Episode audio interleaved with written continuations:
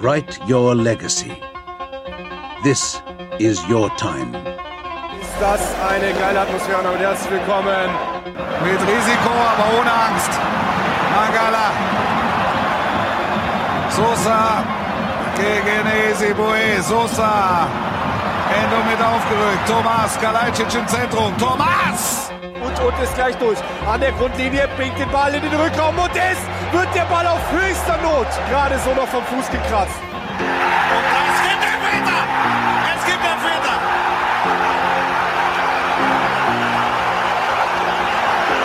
Fünf Saisontore. Lange verletzt. Der ist ganz wichtig. Kalajdzic! Und schwimmt! Und die darauf wollen direkt aufgeleitet. Und dann macht er das Tor.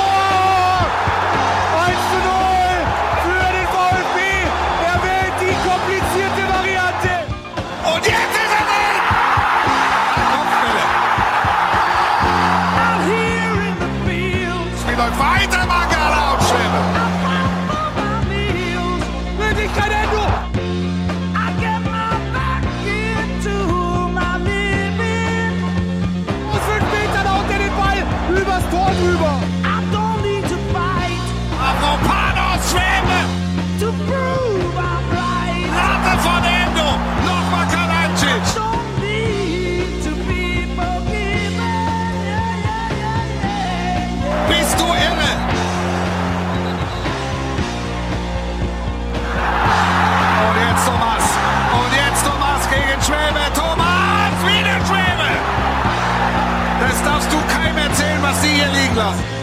Eins. Oh, Müller der Flanke.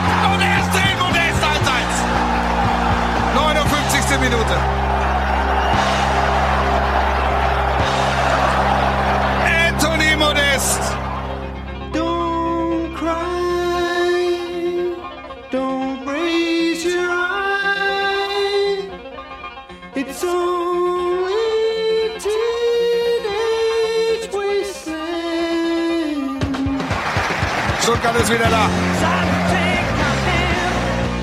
Tobias Stieler guckt sich an.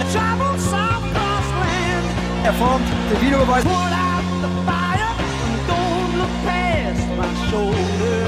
er gibt den Strafpunkt für mich die richtige Entscheidung. Und dann der große Moment für den Brecher. Lotka oder Haaland.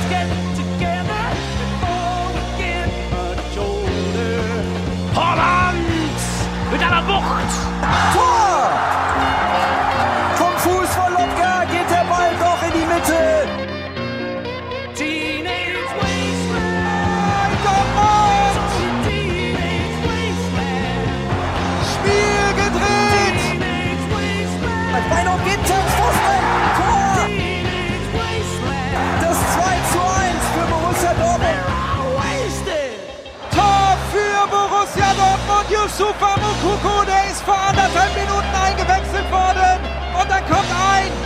Steilpass, flach, komplett, quer, chirurgisch.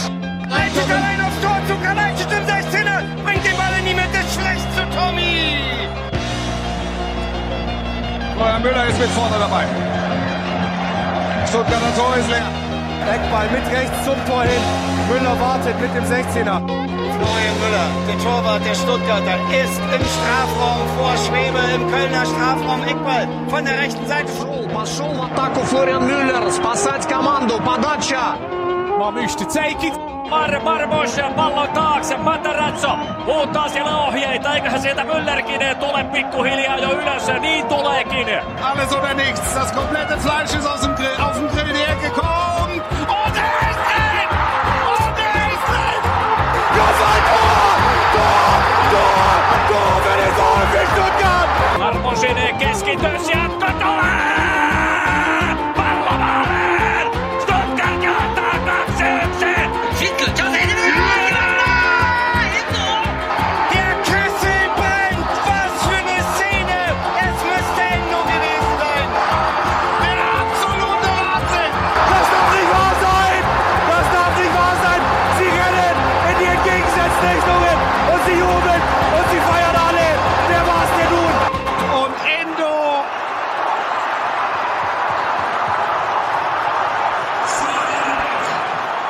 Schwabe. Mein Herz schlecht an Luft. So was habe ich noch nicht erlebt. Letzte Woche schon gegen Bayern. Und jetzt das, das darf man nicht jeden Samstag mit mir machen. Weil sonst bin ich 2,50 Meter tiefer. Puh.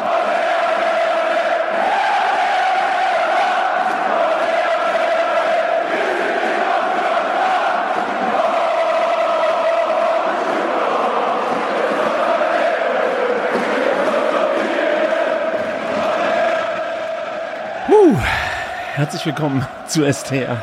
Mein Name ist Ricky. Ich bin Reiser und mit mir in der Leitung ist der Sebastian. Hallo Sebastian. Hallo Ricky. Ja, uff, uff, uff. Mann.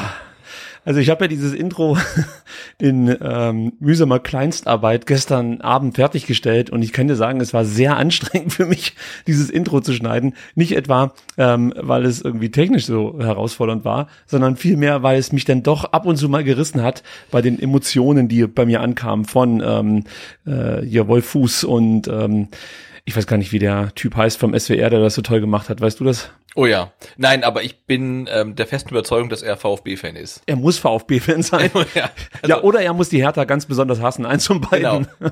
Aber wenn man emotional noch mal äh, drei Stufen über Wolf Fuß ist, dann, dann muss man Fan der Mannschaft sein. Also das, das war, äh, also er hat, glaube ich, das äh, möglichst authentisch rübergebracht, was wir im Stadion gefühlt haben. Ja, so kam es zumindest bei mir an. Und bei Wolf Fuß muss man ja auch dazu sagen, er ist ja Nürtinger. Also so ein bisschen hängt wahrscheinlich auch noch eine, äh, zumindest die Herzwurzel äh, am VfB Stuttgart, hoffe ich zumindest. Er hörte sich auf jeden Fall auch sehr begeistert an. Wobei, das kann er, glaube ich, universell, egal welchen Verein er kommentiert. Das Emotionen rüberbringen gelingt ihm schon ganz gut, würde ich sagen. Genau, aber ich habe, ich weiß gar nicht, wo jetzt dann genau die Quelle war, habe dann ähm, ein Gespräch von äh, ihm gesehen äh, mit mit dem ähm, Buschmann äh, auf Sky ähm, und ähm, da hat dann Wolf Fuß ähm, das als Top 3 emotionalen Moment äh, in seiner Reporterkarriere ähm, betitelt und er hat ja schon wirklich viele Spiele gesehen, also und das zeigt dann ja, dass äh, es ihm dann doch ähnlich ging äh, wie uns. Also da haben wir äh, wirklich einen ganz besonderen Moment erlebt in der 92. Minute im Neckarstadion am Samstag. Also ich kann schon mal vorwegnehmen, bei mir ist es der Top 1 Moment in meinem Leben. ähm, und äh, für alle, die sich jetzt gerade auf YouTube wundern, von was labern die eigentlich? Äh, wir haben ein Sonderintro erstellt, das man leider Gottes nicht auf YouTube veröffentlichen kann, weil YouTube uns sonst äh, sperrt, weil es halt einfach ähm, ja lizenzgeschützte Musik ist, die wir verwendet haben. Für den Podcast kann man da eine GEMA-Gebühr bezahlen, das haben wir getan, aber äh, leider geht das nicht auf YouTube. Jedenfalls nicht so einfach, wie ich mir das vorgestellt habe. Äh, die gute Nachricht ist aber für alle, die sich an diesem Intro nicht satt hören können, so wie ich zum Beispiel. Ich habe es, glaube ich, heute 900 Mal gehört. Ich weiß gar nicht, ob ich irgendwas anderes gehört habe. Ähm, ihr könnt euch dieses Intro runterladen und zwar unter vfbstr.de slash pod, also wieder Podcast pod slash legendo, alles kleingeschrieben, Punkt M4a. Ich wiederhole, holen Sie sich bitte einen Stift zum Mitschreiben. vfbstr.de slash pod slash legendo, alles kleingeschrieben, Punkt M4a. Und dann müsste die Datei zumindest mal ähm, erscheinen und dann äh, denke ich mal kann man mit einem Rechtsklick äh, sich diese auch sichern und dann könnt ihr euch ähm, die also das Intro anhören oder ihr geht natürlich direkt auf vfbstr.de und hört euch den Podcast auf unserer Seite an oder auf iTunes, Spotify, whatever. Äh, so, Sebastian, heute wird's eine ganz besondere Ausgabe. Ja, Denn, wir sind äh, ja, erzähl mal bitte du. Es wäre, glaube ich, gar nicht so schlecht, Genau, wenn also du ich- heute ich den versuche heute größeren mal ein bisschen mehr zu sprechen. Gesprächspart übernimmst, weil ich, du merkst es vielleicht äh, stimmlich nicht ganz auf der Höhe bin. Äh, genau, ähm, also ich versuche zu übernehmen. Ich glaube, wir sind ähm, eu euphorisch wie selten und so schlecht vorbereitet wie noch nie. Ähm, denn ähm, also man könnte fast meinen, wir kommen jetzt aus dem Stadion. Also nicht nur, weil wir beide Trikots tragen, ähm, aber es war ja wirklich. Ähm, in vielen Aspekten halt sehr, sehr her herausfordernd. Das ganze Spiel, ähm, dann zum Beispiel bei mir auch die, äh, die Terminlage und ähm, ja, es war wirklich ein, ein ganz besonderes Spiel und ich hätte auch nie gedacht, dass eine wirklich komplett verkorkste Saison ähm, mit dem vielleicht emotionalsten äh, Moment äh, in der VfB-Karriere vieler Fans ähm, enden wird. Ja, sowas passiert einem eigentlich nicht. Also das sind immer die Geschichten, die hört man von anderen Vereinen, von anderen Fans, die dann darüber sprechen, kannst du dich noch erinnern, 92. Minute, dies, das. Und ich denke immer so, ja, ja, mhm. kenne ich. Ähm, als ich zwölf war, habe ich mal sowas ähnliches gespürt, muss ich dann immer sagen, im Freibad in Wendlingen. das ist natürlich nicht vergleichbar, wenn man sowas im Stadion miterlebt. Äh, wie gesagt, wir werden äh, heute Folgendes machen mit euch. Wir versuchen so eine Art Erlebnisbericht ähm, hier abzugeben. Sprich, Sebastian spricht über äh, sein Stadionerlebnis und auch das Erlebnis bei einer Taufe oder Kommunion. Was war's? Konfirmation. Konfirmation, okay, irgendwas ja. Kirchliches wusste ich noch. Ja. Ich werde dann darüber sprechen, warum ich ähm, heute so schlecht vorbereitet bin. Und es gibt die große Geschichte, warum es zwischen Mark Uth zwischen Mark Gut und Jonas Sektor und mir fast zu einem Triple Threat Match kam im Tunnel, muss man sagen. Es klingt sehr verheißungsvoll. All das in den nächsten Minuten hier. Ähm, alle anderen Themen, die natürlich in dieser Woche auch wieder aufgeploppt sind, sei es jetzt ähm, Gerüchte zu Sascha Kalajdzic ähm, zukünftigen Verein, sei es äh, vereinsinterne Themen, Sven Missentat Zukunft, Materazzos Zukunft, verschieben wir auf die kommende Woche. Wir werden entweder ja. am Montag live auf, aus dem Fanprojekt senden oder am Mittwoch. Ähm, seht uns das bitte nach. Ich glaube, dass wir ähm, heute wirklich nicht imstande gewesen sind, eine äh, gewesen wären, sorry, eine ähm, ja eine ganz normale STR-Ausgabe zu machen, sprich eine Analyse zu einem Spiel, das mich emotional so mitgenommen hat wie noch noch noch nie ein Fußballspiel zuvor. Ähm, und ich sag auch gleich vorweg, ich habe dieses Spiel noch nicht in Gänze geschaut. Ich möchte es auch irgendwie nicht. Ich möchte diese Erinnerungen so behalten, wie ich es im Stadion praktisch erlebt habe. Ich brauchte dann bis Montag früh, dass ich überhaupt mal Bewegtbildmaterial mir angucken konnte. Denn das kann ich schon vorwegnehmen. Es war für mich wirklich ein Schmerz, das so mitzuerleben. Ich weiß auch nicht warum. Bei, sobald ich Wolf Fuß Stimme gehört habe, ich habe mir auf Y-Scout die Highlights angeguckt, sobald ich Wolf Fuß Stimme gehört habe, wie die mal irgendwie hochging, nur weil irgendeiner aufs Tor gelaufen ist, da war schon um mich geschehen. Also ich, ich habe da nicht Rotz und Wasser geheult, sondern es war dann so ein emotionaler Schub, ähm, der, der dann schon so die ein oder andere Träne rausgedrückt hat. Aber was viel schlimmer war, danach konnte ich wirklich nicht mehr klar denken. Dann kamen die ganze Zeit die Flashbacks zum Samstag, äh, Dinge, die mir durch den Kopf gingen. Und ich konnte mich überhaupt nicht mehr auf das, was dann auf dem Bildschirm lief, konzentrieren. Und es hatte einfach keinen Wert. Und wie gesagt, Montag früh konnte ich dann eine Zusammenfassung angucken, irgendwo auf YouTube, ich weiß nicht, von der Sportschau oder so. Da habe ich dann erstmal die erste Halbzeit gesehen und dachte mir so, holy moly, das Spiel war richtig geil. äh, äh ich guck's mir irgendwann bestimmt nochmal an und ich wollte es dann eigentlich äh, mir auch Montagabend anschauen, aber es war nichts zu machen mit mir. Ich wirklich beim Schneiden des Intros, das war, das waren Qualen, also positive, aber es war echt ein Husarenritt für mich, das, dieses Intro zusammenzustellen. Sebastian, wir fangen mal vorne an, oder? Ähm, ich ja. denke mal, bei dir äh, geht's mit Samstag los? Bei mir geht Oder hattest du Freitag schon Vorbereitungen? Ähm, nee, also wie gesagt, ähm, du hast angesprochen, äh, wir hatten am äh, Sonntag äh, den, das große Familienevent, die Konfirmation unserer Tochter, was ja wirklich dann eine relativ große Feier ist. Und wäre ja eigentlich kein Problem gewesen, am Sonntag dann zu feiern. Ähm, aber es gab halt am Samstagabend schon einen Gottesdienst, ähm, den dann irgendwie die Eltern gestalten sollten. Und der war um 19.30 Uhr. Und das war halt wirklich mein Fixpunkt für den Samstag, 19.30 Uhr hier in der Kirche, weil egal wie das Spiel ausgegangen wäre, wenn ich um 19.30 Uhr nicht hier in der Kirche gewesen wäre, hätte ich am VfB-Spiel keinen Spaß gehabt. Also, ähm, weil da hätte meine Familie dann für gesorgt. Also das war wirklich in Stein gemeißelt und das hatte ich halt immer so ein bisschen im Hinterkopf und natürlich ist dann schon am Freitagabend mein, mein Vater von weit her angereist und so weiter. Also insofern ähm, war das Wochenende wirklich emotional schwierig, weil einmal eine große Familienfeier anstand mit vielen Verpflichtungen und dann das VfB-Spiel. Ich hatte da dann tatsächlich die Freigabe bekommen, von meiner Familie ähm, hinzugehen. Mein Sohn hat kurzfristig gekniffen, mal wieder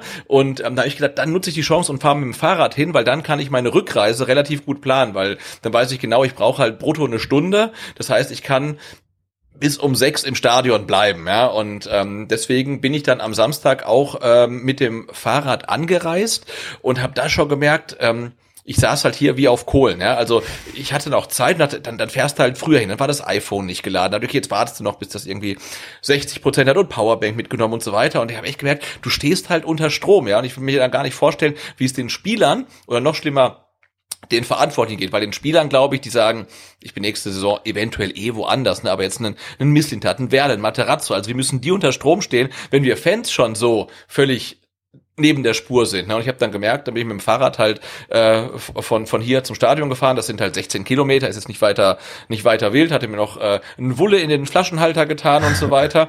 Und dachte, jetzt fährst du halt ganz gemütlich hin. Und dann habe ich dann gemerkt, ich habe dann unterwegs ähm, an der Ampel stand dann neben mir ähm, auf einmal so ein Rennradfahrer mit einem teuren Rad und halt äh, komplettes Rennrad, Outfit und so weiter. Den, den lässt du halt vor, der ist eh schneller als du, der war nicht schneller als ich. Und das lag nicht daran, dass ich halt so sportlich bin, sondern weil ich einfach unter Strom stand. Dann habe ich dann in Fellbach bergauf noch irgendwelche E-Biker überholt und dachte, okay, jetzt irgendwie, das, irgendwas, irgendwas stimmt da nicht. Ne? Und dann war ich auch am Stadion, hatte irgendwie äh, irgendwie einen Durchschnittspace, wo ich dachte, das ist schon, normalerweise muss ich mich dafür anstrengen. Und da lief das halt einfach. Und du hast gemerkt, äh, also man selber stand unter Strom und sobald du halt dann im Umfeld des Stadion warst, hast du auch gemerkt, da knistert's halt. Ne? Also das, das war spürbar, diese Spannung und Anspannung, aber ähm, vorm Spiel fand ich durchaus auch eine positive Anspannung.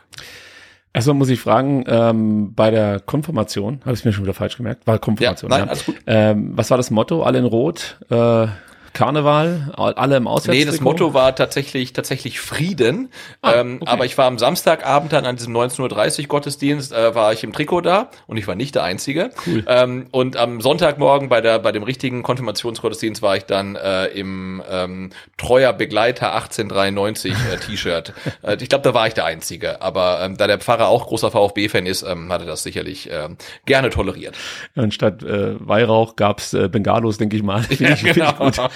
Also bei mir ging es übrigens auch schon am Freitag los. Und zwar mit einem obligatorischen Friseurbesuch bei meinem äh, geliebten Effe, muss ich inzwischen sagen. Also der beste Friseur der Welt in Wendlingen äh, beim, ich weiß gar nicht, wie der Friseurladen heißt. Ich weiß nur, dass er Effe heißt. ich glaube, Scheren, Scherenschnitt oder Scherenblatt, ich weiß es gar nicht mehr. Also äh, Effe auf jeden Fall bester Mann.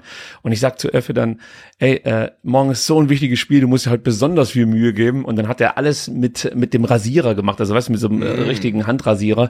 Das war sehr spektakulär, muss ich ganz ehrlich sagen. Und äh, hat mich auch ein bisschen eingeschüchtert, denn wenn, wenn da so ein erwachsener Mann neben dir steht mit so einem langen Rasiermesser, äh, wird ja. er schon mal anders.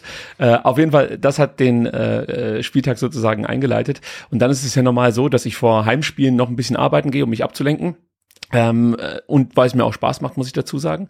Und diesmal äh, war es leider Gottes so, dass ich nicht viel zu tun hatte, ähm, was schon äußer, äußerst ungewöhnlich ist und ich um neun eigentlich äh, fertig war. Und das war nicht so gut für meine Psyche, weil ich dann wirklich ähm, hier zu Hause äh, rumgetigert bin, ähm, mich, glaube ich, zwölfmal an- und ausgezogen habe. Also das war, du hast vorhin von Gottesdienst gesprochen. Für mich äh, war das auch eine Art Gottesdienst, dieses Auswärtsspiel. Und normal, äh, Auswärtsspiel, dieses Heimspiel. Normalerweise hast du so eine Routine vor Heimspielen. Du machst jetzt nichts äh, Besonderes so großartig, aber du ziehst dich halt dann an, dein Trikot, was auch immer. Und da, ich, ich wollte, also mir war es war es wichtig, dass ich das Passende trage. Also ich wusste natürlich nicht, was das Passende ist. Ich dachte, es wäre ein Trikot, aber ich konnte mich nicht entscheiden, welches ich anziehe. Mittlerweile habe ich ja schon ganze drei und dann noch mehrere so Warmmacht-Trikots. Und dann sagte meine Frau irgendwann: ähm, Ist es nicht so, dass du äh, immer mit mit Trikot im Fanprojekt ähm, ja die Sendung machst? Dann sage ich so: Ja, ja, aber da verliert ihr doch immer. Ja, stimmt. Und ja, aber das war ganz schlimm. Dann habe ich gedacht, scheiße, sie hat recht, äh, das kann ich also nicht bringen. Und ähm, dann konnte ich mich überhaupt nicht entscheiden, was ich anziehe. Dann hat die Jeans nicht gepasst, so wie ich wollte und das was ich. Und irgendwann habe ich gesagt, was verlecken wir mal, ich gehe in Jogginghose und einem ganz normalen T-Shirt. Ist mir alles egal, ich will jetzt in dieses Stadion. Wie gesagt, meine Familie sollte mitkommen. Ähm, für meine Tochter war es der zweite Stadionbesuch, die war, äh, ich sag mal, weniger begeistert. Meine Frau hat sich richtig drauf gefreut. Ich äh, habe sie versucht, beide sozusagen so ein bisschen mitzunehmen und äh, auch die Bedeutung dieses Spiels schon im Vorfeld zu unterstreichen. Äh, es gelang mir nur mäßig bei meiner, äh, bei meiner Tochter, bei meiner Frau ähm, schon eher. Oder sie hat es gut gespielt, das weiß ich noch nicht. Und dann sind wir zum Stadion gefahren und normalerweise unterhält man sich ja dann. Ja, und relativ schnell merkte ich, dass mir diese Unterhaltungen überhaupt nicht gut taten. Also mir wurde dann richtig so unwohl einfach, also nicht schlecht oder so, sondern es, es war halt einfach so ein Unwohlsein. Ich, am liebsten hätte ich gesagt, seid mal ruhig. Und ich habe es dann anders gelöst, ich habe die Musik immer lauter gedreht. und äh, das, das führte dann dazu, dass mich beide irgendwann verdutzt angeschaut haben. Aber ich musste es ihnen einfach so erklären, dass ich sonst nicht mehr aushalte. Ja. Und ich war auch brutal früh äh, am Stadion. Normalerweise äh, bin ich irgendwie 14.30 oder so am Stadion oder vielleicht 14.45. Ja. Äh, und diesmal bin ich schon um 12.30 Uhr losgefahren, war also schon kurz nach eins am Stadion, beziehungsweise auf dem Parkplatz am Stadion dann so 20 Minuten später, bin dann mit meiner Familie zum Stadion gelaufen und äh, am Clubzentrum ähm, habe ich dann, äh, ich weiß jetzt nicht mehr, wie er hieß, aber habe ich jemanden aus Berlin getroffen, der mir hat erzählt hat, der ist extra ähm, jetzt zum Spiel aus Berlin angereist, Freitag angereist, reist Sonntag zurück, macht das auch immer wieder und ihn hätte ich nicht treffen sollen, weil das war schon wieder so ein Schlag in die Magengrube, weil ich so dachte, Alter, wie wichtig das ist für alle Menschen. Weißt du, also du denkst ja so, Ja. es ist hier so lokal und man geht halt hin, weil es ist der VfB, aber nein, das ist echt größer als lokal und hier es ist nur der VfB. Da reisen Menschen von wahrscheinlich noch viel, von viel weiter weg an als er jetzt, aber es hat mich so mitgenommen in dem Moment, wie er mir das so erzählt hat, dass er da nach Stuttgart fährt und ähm, ja, das Rössler hat er natürlich auch gekannt und so. Äh, das hat mich dann also emotional schon wieder so richtig aufgeladen, muss man sagen. Und dann ähm, passierte etwas und da kreuzen sich dann unsere Wege. Äh, das war auch nochmal ein ganz also emotionaler Moment für mich und zwar beim Becherpfand. Also meinen letzten Becherpfand, vergleichbaren Becherpfand, der fand halt vor der Pandemie statt. Mhm. Denn äh, gegen Dortmund zum Beispiel äh, konntest du eigentlich gar nicht zum Becherpfand, weil es geschifft hat ohne Ende.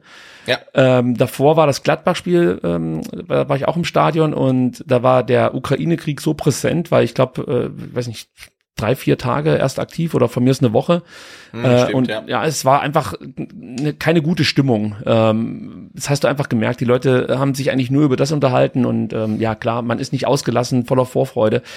Das war diesmal ganz anders. Dazu kam, dass das wie so eine riesen, äh, äh ja, wie so ein riesen, riesen Twitter-Treffen war oder so. Also da waren so viele Leute, die du halt äh, gerade auch in der Pandemie auf Twitter kennengelernt hast und schätzen gelernt hast, dann triffst du die Gina, die Heike, die Sarah, äh, ich vergesse 100 pro Leute jetzt, sorry, ich möchte auch Die gar Kerstin, nicht die alle Geburtstag hatte zum Beispiel Kerstin, ja, Carone, ey, das, das, das äh, war schon besonders. Der Lasse, der fällt mir gerade auch noch ein, der war auch so gut drauf, deswegen ist mir das im Hinterkopf geblieben. Natürlich äh, der Jan, also der, der, der Freund von der Gina, äh, Ron, äh, wie gesagt, es sind so viele, den Jens, ich, ich möchte sie alle aufzählen, aber ich krieg's eh nicht hin. Also nehmt's mir nicht übel. Ich habe mich über jeden gefreut, den ich gesehen habe.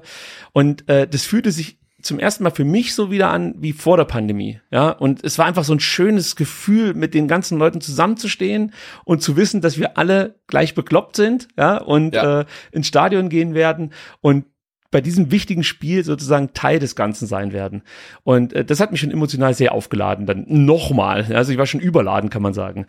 Ja, Ja, absolut, und weil der Becherpfand ist ja schon vor Anpfiff eigentlich dann so eskaliert, wie eigentlich das Stadion dann ähm, kurz vor dem Schlusspfiff, weil es, es war ja wirklich unfassbar viele Leute da. Ja. Es gab dann diese Bechertürme, es gab noch anderes, fand ich, ich habe dann gesehen, man musste das dann wirklich, diese, diese, diese Insel der, der Becher und Flaschen auch wirklich verteidigen, weil da, da lagen ja auch dann äh, irgendwelche Bargeldscheine rum und so weiter. Also das war, äh, war, war wirklich speziell. Und ähm, da kommen wir dann vielleicht zu unserer Chronistenpflicht, dass dann ja auch äh, äh, es am, am Fancenter oder vor der Cannstatter Kurve dann ja auch noch ähm, Tumulte, Randale, wie auch immer man das nennen möchte, gab, die sich dann ja auch so ein bisschen verlagert haben, tatsächlich ähm, vorm Palm Beach nach hinten dann zum Stadion, weil es da wohl wirklich äh, Zwist äh, zwischen VfB und Köln Ultras gab. Keiner wusste so genau, was los war, aber wir standen da und dann mehr oder weniger so drei, vier Meter entfernt von uns liefen halt erst vermummte Fans entlang und dann eine ähm, gefühlte Hundertschaft Polizei hinterher. Also das war auch wild, wo ich dachte, das ist schon komisch. äh, Das war irgendwie gar nicht der Tag dafür. Klar, es war, gab,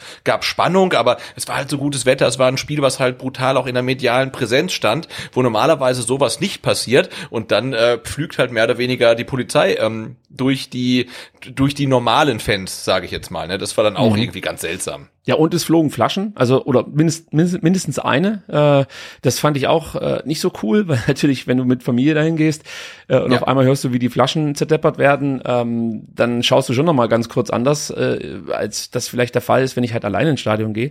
Das war ein blöder Moment. Mir wurde danach erzählt, aber das ist wie gesagt nur Hörensagen, ähm, dass wohl die Köln-Fans versucht haben müssen, ähm, Charles zu, zu ziehen von VfB-Fans. Ähm, und ja, es, es es wurde halt so überliefert, dass dann auch wohl Familien beziehungsweise jüngere Kinder, weiß jetzt nicht, weiß 14-Jährige, 15-Jährige oder so, äh, angegriffen wurden. Das weiß ich jetzt aber nicht, ob das stimmt. Ähm, es hat mich trotzdem gewundert, dass es halt so direkt vor der Cannstatter Kurve eskaliert ist. Ähm, aber man hat es dann auch relativ schnell, glaube ich, ähm, lösen können. Ganz im Gegenteil zu dem Fiasko, das auf der anderen Seite stattfand. Denn da gab es Ja. äh, große Probleme beim Einlass, habe ich mir sagen lassen, äh, für die Auswärtsfans. Das führte dazu, dass das Drehkreuz oder die Drehkreuze vor dem Einlass nicht funktionierten und es da wirklich zu einer, äh, ich sag mal, mittelschweren Massenpanik kam. Sprich, äh, immer mehr Leute drängten von hinten nach. Es war natürlich brutal warm. Ähm, die Leute wollten ins Stadion und äh, vorne floss praktisch der Besucherandrang äh, nicht ab. Und man hat dann auch noch so Fluchttüren geöffnet oder eine Fluchttür. Und jetzt ist wieder irgendwas angegangen bei mir zu Hause. Ähm, ich habe das Fenster offen gelassen, weil auch heute ist es warm. Ja, also auf jeden Fall sind dann äh, so ein paar äh, irgendwie durchgekommen und das führte halt dazu, dass von hinten noch mehr gedrückt haben, weil sie natürlich jetzt alle abfließen wollten und Angst hatten, dass ihnen da wirklich was passiert. Also auch das wurde mir so berichtet, dass manche wirklich Todesangst hatten in dem Moment, weil halt der Druck immer, immer größer wurde und nach vorne hin sich nichts tat für manche. Ja. Ja, manche sind, glaube ich, wirklich über den Zaun geklettert, weil sie wirklich Angst hatten und Genau. da rauskommen wollten unbedingt. Und ähm, also das lief äh, wirklich nicht rund. Und bei ähm, aller Euphorie, die jetzt nach dem Spiel entstanden ist, ist, glaube ich, das auch eine Sache, die man dann no noch mal sich wirklich angucken muss. Also woran lag das? War das jetzt eine Geschichte der Polizei? War es eine Geschichte von den Ordnern? Aber ähm, das lief äh, sicherlich für die Köln-Auswärtsfans äh, da ähm, erdenklich schlecht. Und ähm, jetzt von irgendwelchen ähm, Krawallen und Aggressionen vorm Anpfiff abgesehen, muss man sagen, also was die Kölner da ähm, im Auswärtsblock veranstaltet haben, das war halt wirklich schon große Klasse. Ne? Also Ja. ich glaube, ich habe heute gelesen, 10 10.000 Kölner ähm, am, am letzten Spieltag, wo es jetzt für die nicht mehr um alles geht. Ähm, das fand ich schon äh, ziemlich beeindruckend. Und generell war das für mich am Samstag auch so ein Spiel, wo ich dachte, eigentlich müsste jedes Fußballspiel so sein, volles Stadion, proppevoller Gästeblock, äh, Heimkurve super laut, Gästeblock super laut, Pyro, äh, es war wirklich perfekt, aber ich glaube, ich würde dann pro Saison halt nur fünf Spiele gucken können, weil alles andere würde mich komplett überfordern, aber es war einfach das Spiel überhaupt, ne? also wirklich in allen Belangen. Ja, also gebe ich dir absolut recht. Als ich ins Stadion reingegangen bin und habe dann auf der rechten Seite, also ich saß auf der Haupttribüne, auf der rechten Seite die Köln-Fans gesehen, alle in Rot. Das sah schon cool aus, muss man einfach mal Ja. so anerkennen. Und ähm, als das Spiel dann angepfiffen wurde und die ihre Pyro gezündet haben, das fand ich so geil. Also ich mag's halt einfach, wenn wenn es dann wirklich so mal ein bisschen ähm, südamerikanisch zugeht. Und ich habe auch ein bisschen darauf gehofft, dass unsere Kurve Ähnliches veranstalten wird. äh, wir haben uns da drüber auch äh, beim Becherpfand unterhalten, ob es irgendwie eine Choreo geben wird oder Pyro oder so. Und ich hatte schon die Hoffnung, dass die nochmal so ein richtiges Feuerwerk äh, anzünden, aber könnte mir auch vorstellen, dass der VfB nach jüngsten Vorfällen ähm, davon abgeraten hat. Ich weiß nicht, ob es da Bestrebungen gab. Möchte jetzt auch gar nicht spekulieren. Ich fand's cool. Ähm, Nochmal ganz kurz zurück zu diesem Einlassproblem. Also äh, das ist nicht das erste Mal, dass es hier in Stuttgart zu Problemen gibt, wenn Gästefans ähm, vor Ort sind. Und da muss man definitiv ähm, eine Lösung finden, dass es für Gästefans hier auch ähm, ja zu einem schönen Nachmittag kommen kann. Denn wenn ich auswärts fahre, erwarte ich ja auch ähm, ja einen gewissen Standard und auch wir haben das schon erleben müssen. Äh, Ich meine gegen Duisburg oder war das gegen Bochum, als es diese schweren Probleme gab oder war das in Bielefeld? Ich weiß es gar nicht mehr. Als es als es die üblen Jagdszenen gab auch mit Polizei und äh, Ja, ich glaube, es war in. Bielefeld sogar, ne? Bielefeld, äh, genau, irgendwie in der Richtung ähm, war mir noch was geläufig. Ja, und da regen wir uns auch immer tierisch drüber auf. Und äh, wie gesagt, hier passierte irgendwie nichts, ähm, dass es nur irgendwie rechtfertigte, ähm, da so ein Problem auszulösen. Also da muss man dann vielleicht auch mal auf einem kurzen Dienstweg tatsächlich die Tore öffnen und äh, weiß ich noch fünf Ordner abziehen und und die Karten mit Sichtkontrollen irgendwie ähm, äh, äh, ja, oder Sichtkontrollen unterziehen. Ich weiß es nicht, wie man es hätte besser machen sollen, aber es muss ja da irgendwie ein Fallback geben. Ja, also wenn das Drehkreuz nicht mehr funktioniert, also prak praktisch die digitale Variante, dann muss es ja irgendein Fallback-System geben, äh, um die Leute ins Stadion zu bringen. Und dass das Ja. dann nicht innerhalb von äh, zwei Minuten an, an, an, an Start gehen kann, okay, aber innerhalb von fünf Minuten oder zehn Minuten muss das eigentlich äh, funktionieren. Und ähm, ja. Das tut mir ein bisschen leid für die Köln-Fans, muss ich ganz ehrlich sagen. Ansonsten waren sie mir relativ egal, aber sowas muss natürlich nicht sein. Gut, wir gehen ins Stadion, Sebastian. Ähm, Ja. Ich muss vielleicht noch dazu sagen, meine Familie saß nicht neben mir. Ich habe es ja schon ein paar Mal angedeutet. Die haben praktisch meine neuen äh, Dauerkartenplätze auf der Gegentribüne testen dürfen. Ähm, später dazu mehr. Äh, aber ich habe sie natürlich vorher noch zum Einlass gebracht. Und ich weiß nicht warum, aber das war auch nochmal so ein toller Moment. Das ist wie, wenn du dein Kind zum ersten Mal in die Schule bringst. So, irgendwie. so jetzt geht er hier schön rein. Du erklärst schon alles und macht einfach mit. Also wenn die anderen Kinder, wenn die anderen Kinder äh, aufstehen und klatschen, dann klatscht ihr auch und steht auf. Ich war richtig stolz, ohne Scheiß. Ich war so stolz, dass meine Familie jetzt ins Stadion geht. Und ich habe so sehr gehofft, dass sie also erstens habe ich gehofft, dass die Stimmung so geil ist, wie ich es mir gewünscht habe. Das war noch viel besser.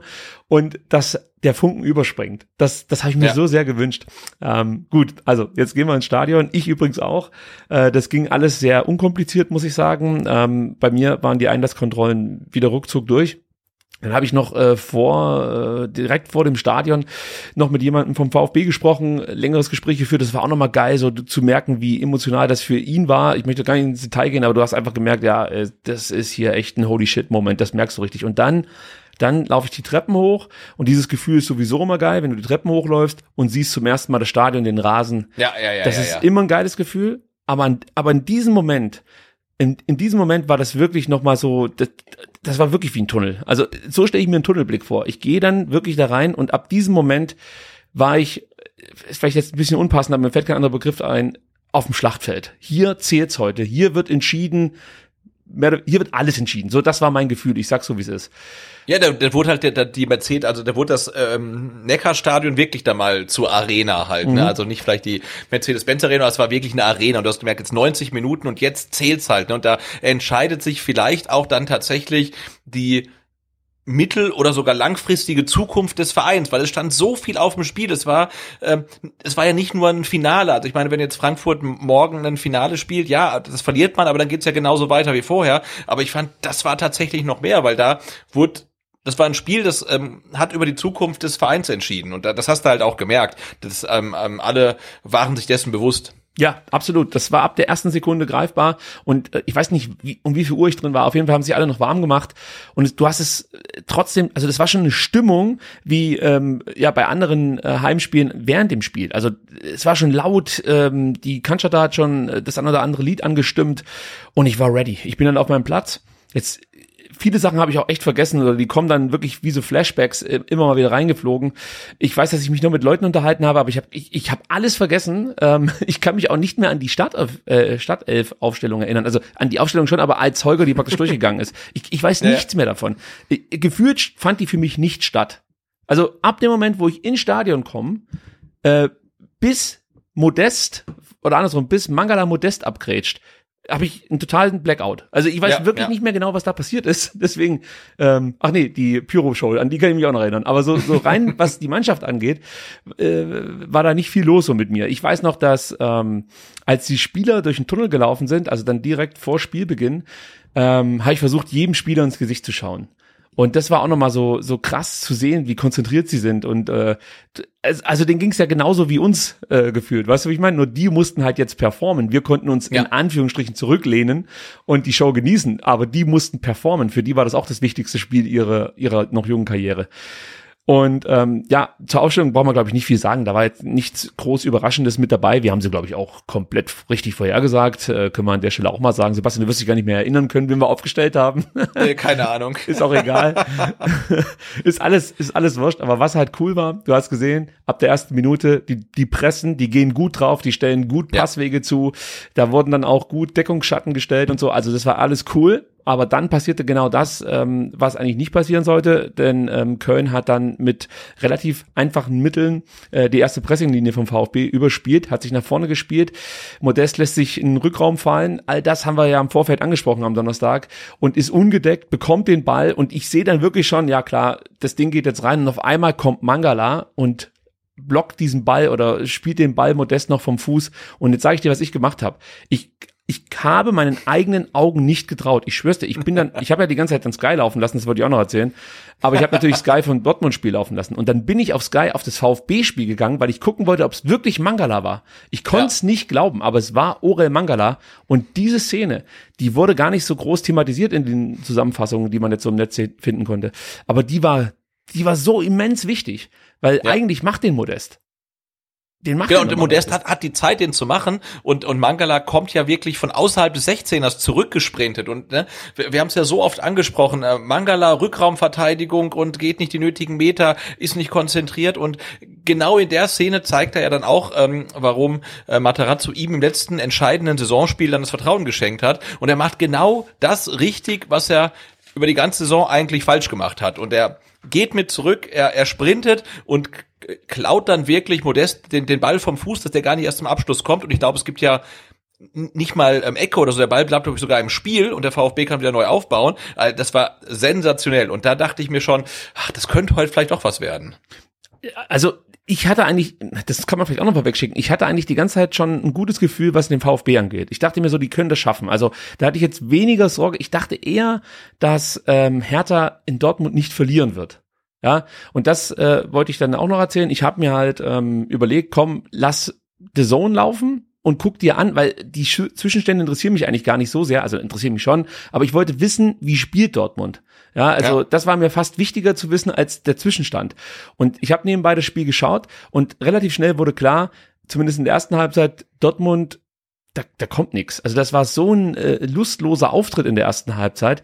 Ähm, Ja, was war das, glaube ich, zwei, zwei ins Torschüsse, ne? Pro, pro Dortmund oder so. Es war gar nichts einfach. das war ne? null. Es war also dies- es gab eine so eine Szene, ich weiß nicht, wer diesen Schuss abgesetzt hat, irgendwie so äh, äh, von halb links Richtung Tor, so eine so eine verunglückte Flanke, die immer länger wird und sich vielleicht hätte hinten ins Toreck legen können und dann knallt Lotka mit der Nase gegen den Pfosten. Das war so die einzige Möglichkeit für Dortmund und Hertha hat das wiederum aber ganz gut gespielt, ähm, kontrolliert, aber sehr intensiv. Also äh, du hast halt einfach gemerkt, okay, die sind sehr konzentri konzentriert bei der Sache und ich sag gleich was dazu. Dieses Tor ist für Hertha zu früh gefallen, weil sie dann aus meiner Sicht in der Bredouille waren, weiter sozusagen nach vorne zu spielen oder was heißt nach vorne zu spielen, ein, ein gewisses Risiko einzugehen oder abzusichern, ja, weil eins steht auch fest, wenn du halt dann gegen Dortmund ein Tor bekommst, dann kann das Ding ins Laufen kommen. So, äh, aber wenn du natürlich selber versuchst mitzuspielen, kann das wiederum Dortmund in die Karten spielen. Also ich, ich glaube, dass, dass die Mannschaft ähm, schon erstmal so ein bisschen mit dieser Führung erstmal ähm, ja klarkommen musste. Natürlich freust du dich, wenn du führst und das ist natürlich dann auch erstmal wahrscheinlicher, dass du dieses Spiel nicht verlierst. Aber wie gesagt, ich hatte das Gefühl, dass die, dass die, dass die Hertaner schon auch ihre, ihre psychischen Problemchen so ein bisschen damit hatten mit dieser Führung. Was machen wir jetzt? Äh, wann wann äh, zündet Dortmund sozusagen ähm, die nächste Stufe? Also das das fühlte sich zumindest beim beim Nebenbeigucken so an, als ob Dortmund so ein bisschen noch sich zurückhält, aber eigentlich könnte. Also sie haben noch nicht so richtig den, äh, wie sagt man, den Zugriff zum Spiel gefunden. Und ähm, das sollte sich ja dann in der zweiten Halbzeit ändern, aber wir bleiben erstmal in der ersten Halbzeit, die war spektakulär genug in Stuttgart, äh, weil es gab ja dann schon so erste kleinere Chancen für Tomasch, meine ich, gab es früh eine Chance. Und dann gab es diese Szene Tomasch gegen Kilian, er wird zu Boden gerissen. Ähm, ich, ich dachte eigentlich, okay, das kann kein Elfer sein, weil so dumm kann sich ja keiner anstellen. Ähm, und ich habe es mir er jetzt hat im sich schon sehr dumm angestellt in der Szene, ne? Also es, Ah, es ich war schon, ja, dann, ja. Ja, es sah halt dann wirklich auch in allen Zeitlupen und Close-ups genauso klar aus, wie es halt ähm, sich aus Block 47e aus 100 Metern angeguckt hat. Ne? Das war einfach ein ganz klares Foul. Ja, ähm, äh, und Moment, das wollte ich nämlich jetzt gerade mit dir diskutieren, denn ich habe mir das dann mehrfach angeschaut und habe mir so gedacht, ja, es ist schon, es, also ich würde es pfeifen, aber gefühlt haben wir solche Szenen fünf, sechs Mal in dieser Saison schon ähm, gesehen, auch gegen den VfB und sie wurden nicht gepfiffen. Also es gab definitiv klarere Elfmeter, die uns verwehrt geblieben sind in dieser Saison und mich hätte es nicht gewundert, wenn sich noch ein VAR eingeschalten hätte und gesagt hätte, hier schau dir das Ding nochmal an. Also für das, mich das war stimmt, aber das es nicht 100, 100 Prozent, sondern eher so 70, 30, würde ich sagen. Ja, eher äh, Von mir aus auch 80, 85, 20. 15. Aber so, vielleicht war ich auch zu nervös, kann auch sein, weißt du, dass, dass Ja. du dann sowieso äh, immer Schiss hast, dass jetzt irgendwas gegen dich entschieden wird. Ja. Äh, und dann tritt Sascha an, hatte ich ein gutes Gefühl, ich weiß nicht, wie es dir ging. Total, ja, ja. Ich war mir sicher, der den. war aus meiner Sicht auch gar nicht so schlecht geschossen. Der war top. Also Ja. ich fand, was Aber das Schwebe hat halt einfach eine- einen Sahnetag gehabt, wie er der Torhüter gerne einen Sahnetag haben, wenn sie gegen VfB spielen, leider. Ja. fantastisch gehalten von Schwebe, von Sascha gut geschossen, meiner Meinung nach. Gut, du kannst ihn vielleicht noch ein bisschen mehr ins, ins Eck bringen, ähm, aber ich fand ihn gut geschossen. Schwebe hat ihn hervorragend gehalten, muss man dann auch mal anerkennen. Kann ich jetzt natürlich auch mit einer Leichtigkeit, denn ähm, Genau, genau, aber ich hätte auch, glaube ich, bei keinem anderen Spieler so ein gutes Gefühl gehabt wie bei Sascha Kalajdzic. Also ich wüsste nicht, wen ich sonst gerne am Elferpunkt gesehen hätte, ähm, um dann halt so einen ganz, ganz wichtigen Elfmeter, der dann das Spiel in die richtige Richtung lenken kann, äh, zu treten. Also ähm, das, das, das musste er sein, nachdem er gegen Bielefeld auch so souverän getroffen hat, Ja. ähm, hätte ich dann niemand anders sehen möchten. mit, mit äh, dem wollen. So. mit dem Wissen von heute natürlich Wataru Endo wäre der Natürlich, ja, ja, klar. Aber wobei, wir kommen noch auf Wataru Endo und seine Chancenwertung. ja, ähm, ich habe natürlich dann gleich zur Bank geschaut und ähm, also ich glaube, der Ball, äh, Sascha konnte sich noch nicht mal in den Kopf fassen. Da gab es schon die Aufmunterungen von der Bank. Das fand ich halt mega, wie sie gleich versucht Ja. haben, ähm, den Spieler wieder aufzubauen, die Mannschaft eigentlich wieder aufzurichten. Und in dem Moment hast du auch zum ersten Mal gemerkt, dass das heute kein normales Spiel ist. Denn auch von Ja. den Rängen gab es überhaupt keine negativen Reaktionen. Im Gegenteil, alle haben gesagt, ey, komm, gib noch Gas. Und wir haben es noch gar nicht thematisiert. Wie kann man das nur vergessen? Was da für eine Lautstärke zu Beginn und das ganze Spiel Brutal, über ne? eigentlich vorherrschte. Ja. Also das ist ja unfassbar laut gewesen. Meine Frau schickte mir dann ein Bild von meiner Tochter, die sich die Ohren zugehalten hat und ähm, hat es beschrieben mit, es ist ihr zu laut. Und ich habe dann nur geantwortet, mir auch, weil es war wirklich brutalst laut. Und ich habe jetzt äh, mehrere Zusammenfassungen von diesem äh, Spiel, wie gesagt, geschaut. Und du hörst am Anfang tatsächlich, wie die Außenmikrofone ständig überpegeln. Übersteuern. Es Ja. ist so wahnsinnig laut gewesen in diesem Stadion. Und da kann ich wirklich nur Props an jede einzelne verfuckte Seele geben, die da in diesem Stadion war und sich von ihrem Sitz erhoben hat und so Gas gegeben hat. Und zwar über 90 Minuten und in jeder schwierigen Situation hat praktisch das Stadion die Mannschaft mitgetragen. Sascha konnte gar nicht Ja. den Kopf unten lassen, weil er so aufgemuntert wurde von seiner Mannschaft und von uns, dass er mehr oder weniger, der, der wurde gezwungen, dieses ähm, Genau, der diesen Eckball, ja. die, diesen Eckball dann reinzuköpfen. Weil das muss man ja sagen, die Ecke war top geschlagen von Chris Führig, dass er das gut kann, wissen wir. Aber die war richtig toll geschlagen und Sascha läuft dann gut ein. Die Kölner irgendwie noch so ein Party-Feeling vom gehaltenen, gehaltenen Elfmeter. Mhm. Wobei, selbst wenn sie konzentrierter bei, bei der Sache gewesen wären, glaube ich, kannst du so einen Kopfball von Sascha nur ganz, ganz schwer verteidigen. Das ist einfach seine Königsdisziplin. Und er machte das Ding rein und das, das war so die erste Erlösung. Ich bin dann tatsächlich zu Boden gesackt. Also ich bin dann auf dem Boden auf einmal gewesen unten und musste mir selber sagen, steh auf, steh auf, du, du, du kannst hier nicht auf dem Boden sitzen, weil ich, ich, ich saß auf dem Boden und neben mir, neben mir war so ein äh, äh, großer, stark behaarter Mann, ich weiß gar nicht, ob er stark behaart war oder nur die Ärmel hochgekrempelt hatte, aber er fühlte sich stark behaart an auf jeden Fall und hat, immer, hat mich immer so berührt, das fand ich komisch. Und in dem Moment habe ich mich dann aber an ihm aufgerichtet. Das muss auch super lustig ausgesehen haben, äh, wie sich so ein Zwei-Meter-Mann wie ich äh, praktisch an so einem, der war kleiner als ich, äh, Männchen äh, hochzieht und ihn fast mit umreißt. Und das war für mich schon mal ähm, ja erstmal so ein kleiner äh, Durchschnaufmoment, als der VfB führte. Ja, Ähm, absolut. Und die Ecke war wirklich, du hast gesagt, br- brillant geschlagen. Sascha macht's gut. Ich glaube, äh, sein größter Gegner in der Szene ist noch äh, Dinos Mavropanos, der glaube ich auch hätte einköpfen können. Und gegen den musste sich noch so ein Stück weit durchsetzen, dass er ihm den Treffer nicht weggeklaut. Ähm, aber ja, das war äh, brillant halt. Ne? Und auch, dass man gleich nach dem Elfer dann auch, ja, angefeuert vom Publikum, gleich dann die Ecke wieder so reinschlägt, gleich wieder da ist und so weiter. Äh, ja, war ein, ein großartiger Moment, wo man auch dachte, hey, ähm, heute geht alles, ne? Auch nach so einer, nach einem vergebenen Elfmeter sofort die Ecke dann reinzumachen. Also heute ist Ja. die Mannschaft auch in der Lage, ähm, ähm, Rückschläge vielleicht wegzustecken. Also da geht was, auf jeden Fall, ja. Ja, ja, und ich dachte auch, dass das jetzt die Kölner äh, gut einen mitgeben wird, denn ich glaube, zu dem Zeitpunkt führte Union gegen Bochum bereits ähm, und äh, sie lagen zurück und damit war für die eigentlich so für mich gedacht, der Stecker gezogen. Äh, jetzt spielen wir das hier locker runter und äh, werden vielleicht noch das 2-0 machen, das 3-0 machen und dann haben wir unsere Schuldigkeit getan. Äh, wir mussten aber dann leider Gottes kurz nach Berlin schauen, denn äh, die Berliner bekamen einen Elfmeter zugesprochen, einen Foul-Elfmeter. Und ich habe das natürlich dann wieder auch bei, äh, bei ich, ich habe vorhin, glaube ich, die Saison gesagt, äh, auf Sky ja halt bei Sky gesehen. kam alles, ja. Genau. Äh, Sehe praktisch, wie es diesen, diese VAR-Untersuchung gibt. Da ging es erstmal darum, war es jetzt abseits oder nicht. Ähm, und ich habe dann das Foul gesehen und dachte so, ah ja komm ey, das ist aber jetzt auch nicht zwingend ein Elfer. Äh, aber es kam natürlich dazu, dass sie diesen Elfer zugesprochen bekamen. Und vor mir saß ein kleinerer Junge, der auch die ganze Zeit äh, in der Kicker-App ähm, praktisch ge geschaut hat, wie es in Dortmund steht. Und ich habe dann aber erstmal die Runde um mich herum, damit äh, äh, also Informationen äh, der Runde mitgeteilt, dass es jetzt diesen Elfmeter in Dortmund gibt. Dann habe ich tatsächlich mein Handy hochgehalten, damit so ge gefühlt zehn Leute äh, auf dieses Display gucken können. Und ähm, ich glaube noch bevor äh, Belfodil anläuft, schreit der kleine Junge vor mir, ah, scheiße, er hat getroffen. Und dann hat seine Mutter sich noch beschwert, dass er jetzt die ganze Spannung von diesem Elfmeter genommen hat. Auf jeden Fall. Aber da auch Props an, an, an Thomas Hitzelsberger und die Telekom für ihr Lighthouse-Projekt. Absolut. Ähm, weil vor dem Spiel am Becherpfand gab's null Netz, also gar nichts. Okay. Ähm, Ich, ich konnte wirklich keine Ausstellung angucken und, und überhaupt nichts. Und im Stadion konnte ich dann tatsächlich auch mit den Elfmeter nochmal angucken und dann irgendwie wütend twittern, dass das im Leben ja kein Kontakt war. Gut, wenn man auf dem Fernsehen nochmal ganz genau hinguckt, dann könnte es eventuell einen Kontakt gegeben haben. Trotzdem natürlich nie im Leben einen Elfmeter. Ähm, aber äh, trotz 58.000, ähm, die wie wild wahrscheinlich auf ihre Handys gucken, um den Zwischenstand in Dortmund zu checken, ähm, ja, konnte man tatsächlich auch noch ähm, Sky äh, Go gucken. Ne? Also das funktioniert jetzt. Also ob man es jetzt gut findet oder schlecht, aber es funktioniert.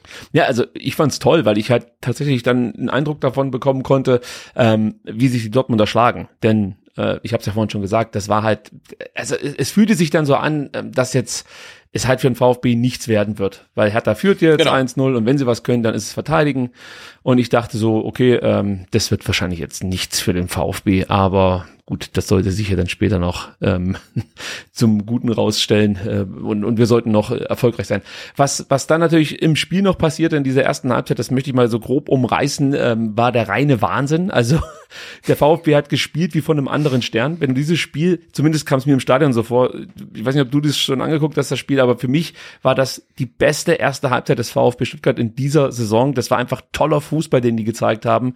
Und eigentlich haben sie da äh, in diesen 45 Minuten so gespielt, ähm, wie wir es uns, glaube ich, immer erträumt hatten, als äh, Ja. wir diese Mannschaft so gesehen haben, wie sie zusammengestellt wurde. Und ich glaube, in diesen 45 Minuten hat wirklich jeder seine 100 Prozent abrufen können und vielleicht sogar noch ein bisschen mehr. Das hat mich einfach wahnsinnig beeindruckt. Einziges Manko, man macht halt die Buden nicht.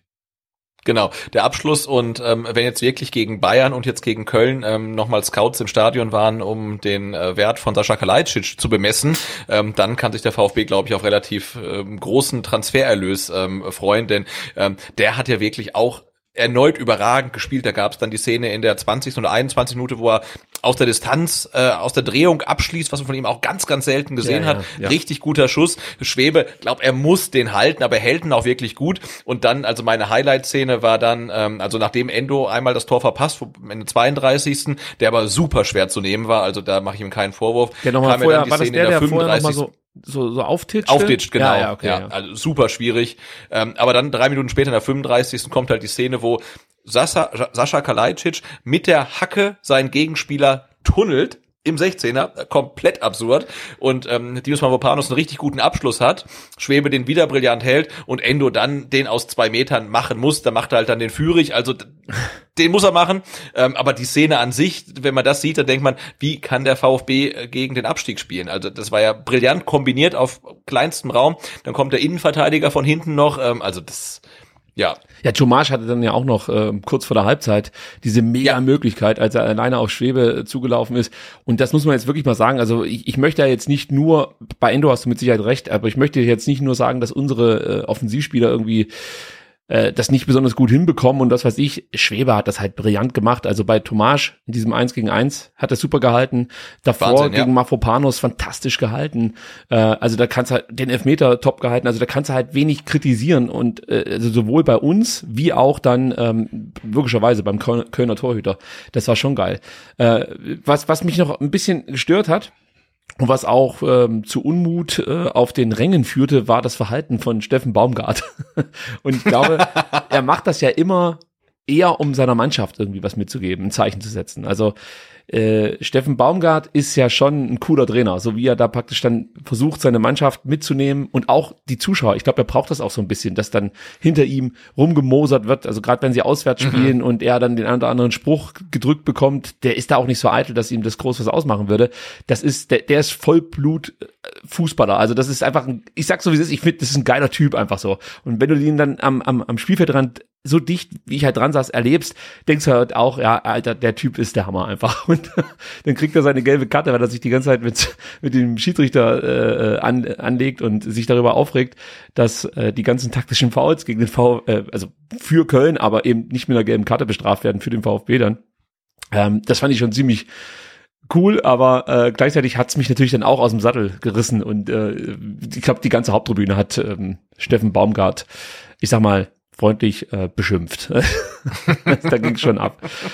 Dann war Halbzeit, Sebastian, und ähm, ich habe mich da mit der Heike unterhalten. Das habe ich ja schon mal erzählt. Ich sitze ja beim Swiggle und bei der Heike, zumindest saß ich da. Jetzt in der neuen Saison wird's natürlich nicht mehr so sein.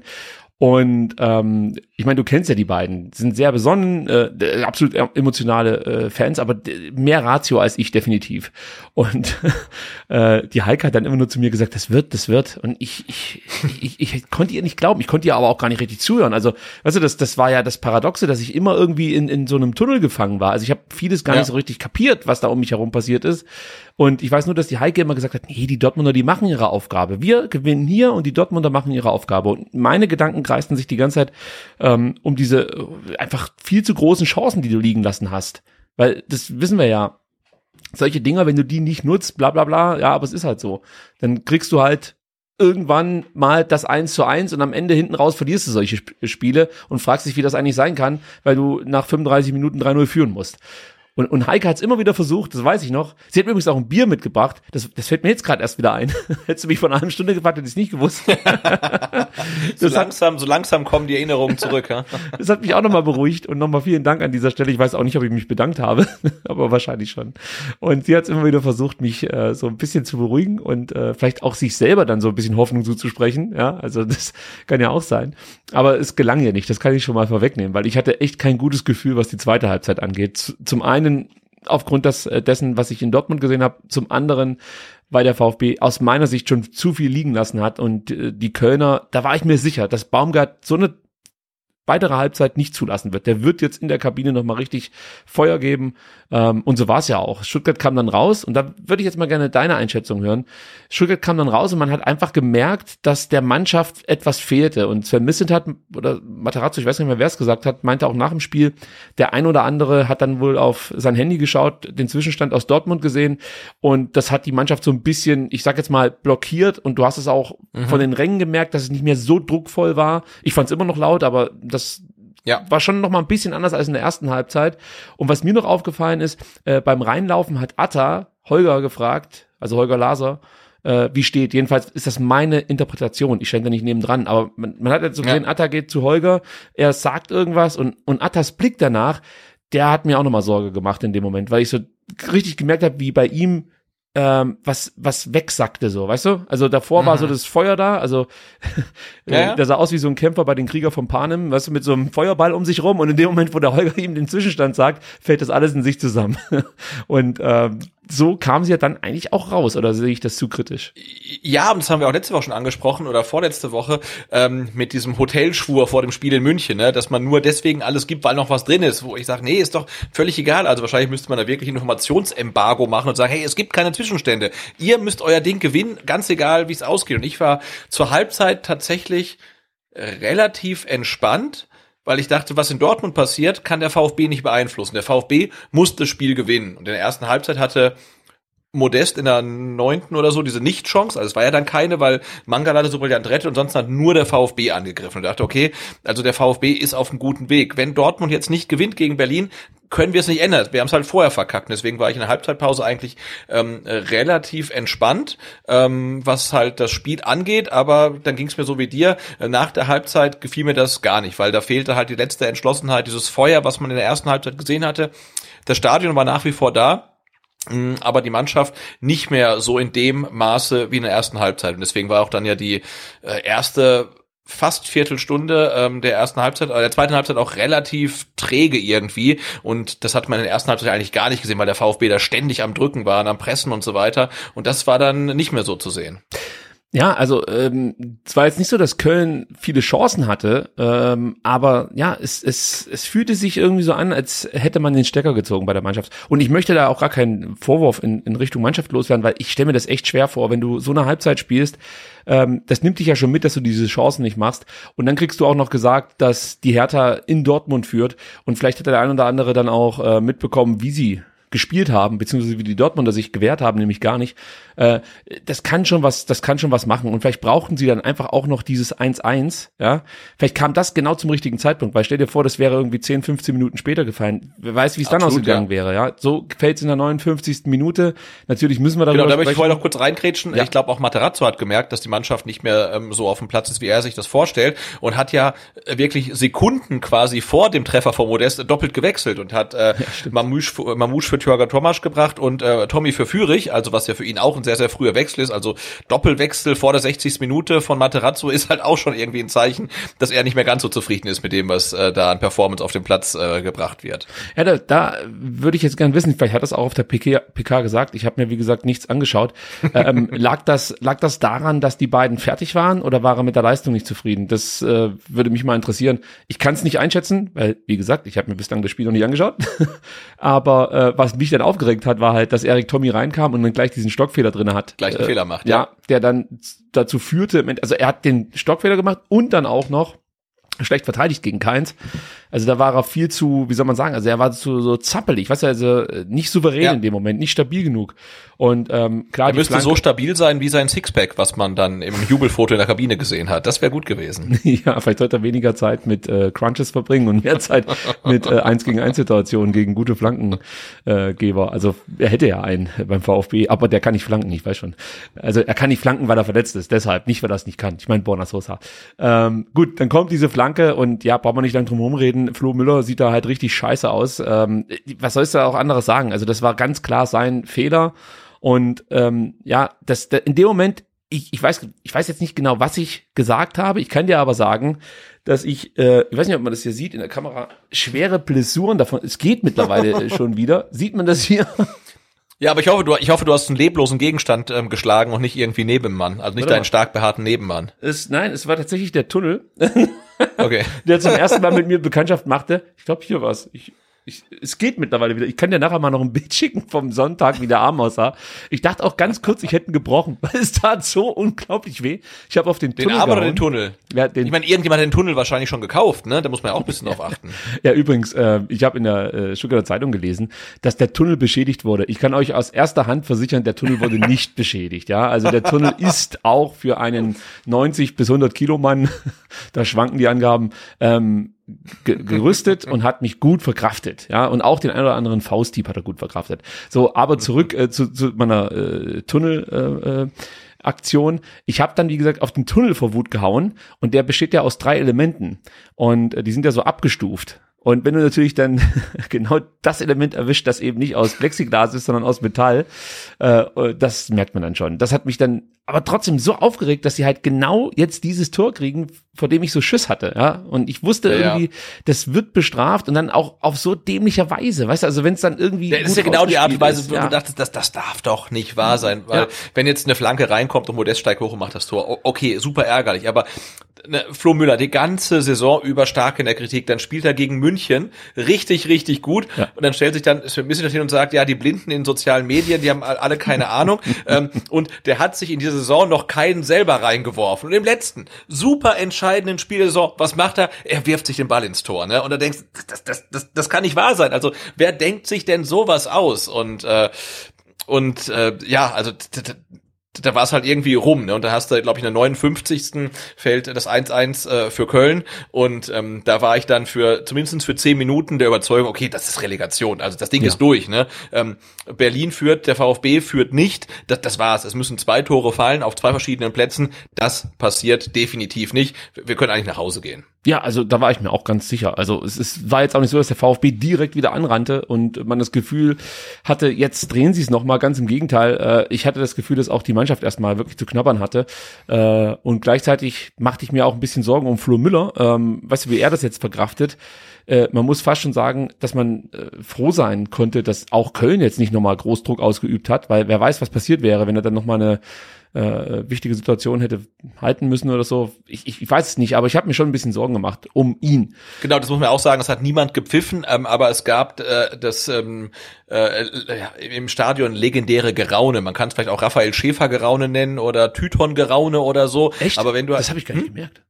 doch in jeder Situation. Also ich habe auch mir rum, der Torwart, der Torwart, der Torwart, der Echt Torwart, jetzt? der Torwart, ja, ja. Das habe ich gar Nee, nicht und ist so, also und äh, das, ähm, da war ich dann wirklich dankbar, dass er nicht mehr viel auf seinen Kasten bekommen hat, weil bei jedem ähm, Ball auf ihn wurde ge geraunt halt, ne? Und ich habe es auch heute getwittert.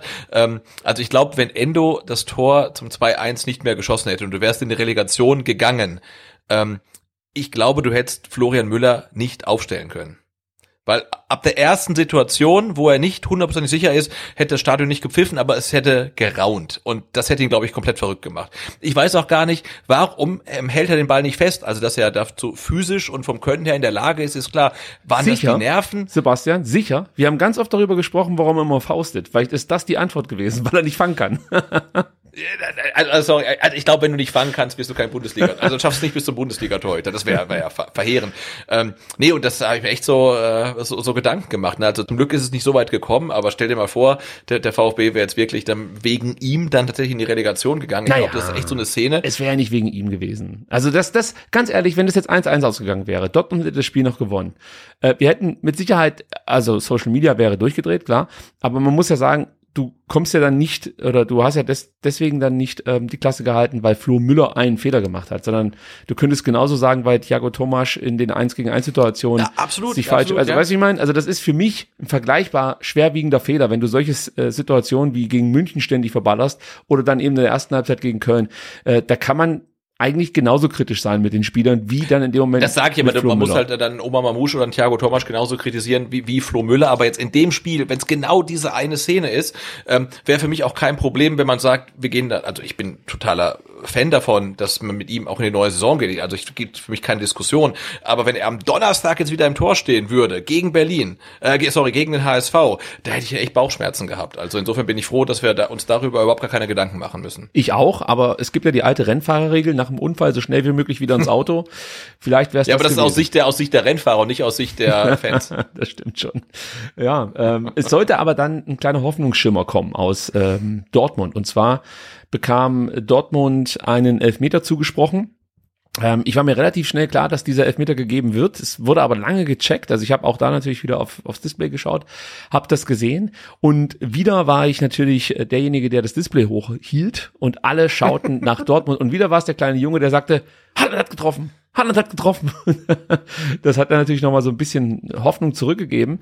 Ähm, und jetzt weiß ich gar nicht genau, wie es chronologisch war, ob dann ähm, Union schon den Ausgleich kassiert hat. Ich glaube, kurz später, oder? Also so fünf Minuten später oder so hat Union, glaube ich, den Ausgleich kassiert ähm, im Spiel gegen Bochum. Und das bedeutete natürlich jetzt, dass äh, sowohl Köln wieder in der Verlosung war, was die Euroleague angeht, und natürlich auch der VfB Stuttgart voll wieder äh, die, diese Chance hatte, praktisch die Klasse zu halten. Denn für beide Mannschaften hieß es, wenn ähm, Bochum für die für die Kölner praktisch, wenn Bochum äh, noch ein Tor erzielt und Köln noch ein Tor erzielt, dann ist Köln in der Euroleague. Und für uns hieß es, wenn Dortmund noch ein Tor erzielt und wir noch ein Tor erzielen, dann sind wir gerettet.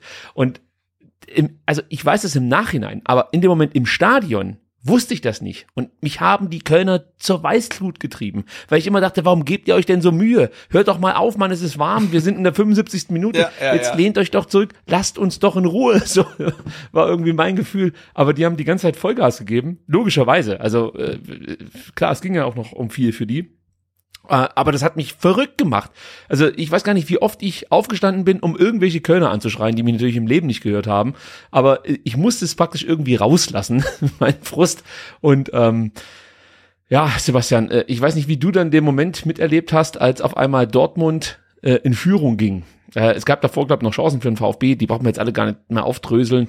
Ich war gedanklich eh nur in Dortmund, weil für mich war klar, ähm, es muss was in Dortmund passieren, ähm, sonst bringt das hier alles eh nichts. Und es deutete sich aus meiner Sicht auch nicht unbedingt an. Das 1-1 hat schon was gemacht, gell? auch mit den Zuschauern, Ja. ähm, diese, diese Nachricht aus Dortmund. Aber äh, also als das 2-1 auf einmal dann sich praktisch über die Ränge Richtung Platz verteilt hat, äh, also das war unfassbar im Stadion. Ich weiß nicht, vielleicht kannst du es beschreiben. Mir fehlen wieder die Worte in dem Moment. Nee, der ging mir genauso. Also, äh, wie gesagt, für mich war ähm, nach der 59. Minute das Licht im Stadion erstmal komplett aus. Ne? Da fehlten zwei Tore. Also, die, die Kulisse war nach wie vor da. Wie gesagt, es wurde nicht gepfiffen, es wurde gleich wieder angefeuert und so weiter. Aber für mich persönlich war klar, okay, ähm, ich habe schon meinen innerlichen Terminplan gerichtet. Donnerstag, Montag, Relegationsspiel. Das, das Ding war für mich komplett erledigt. Und ähm, dann in der 68. fällt dann für Dortmund das 1-1. Da hat jemand den Lichtschalter so wieder angemacht, hat den, den es war ein Dimmer, ja, ein Dimmer, hat so aufs Viertel, Viertellicht vielleicht, ja.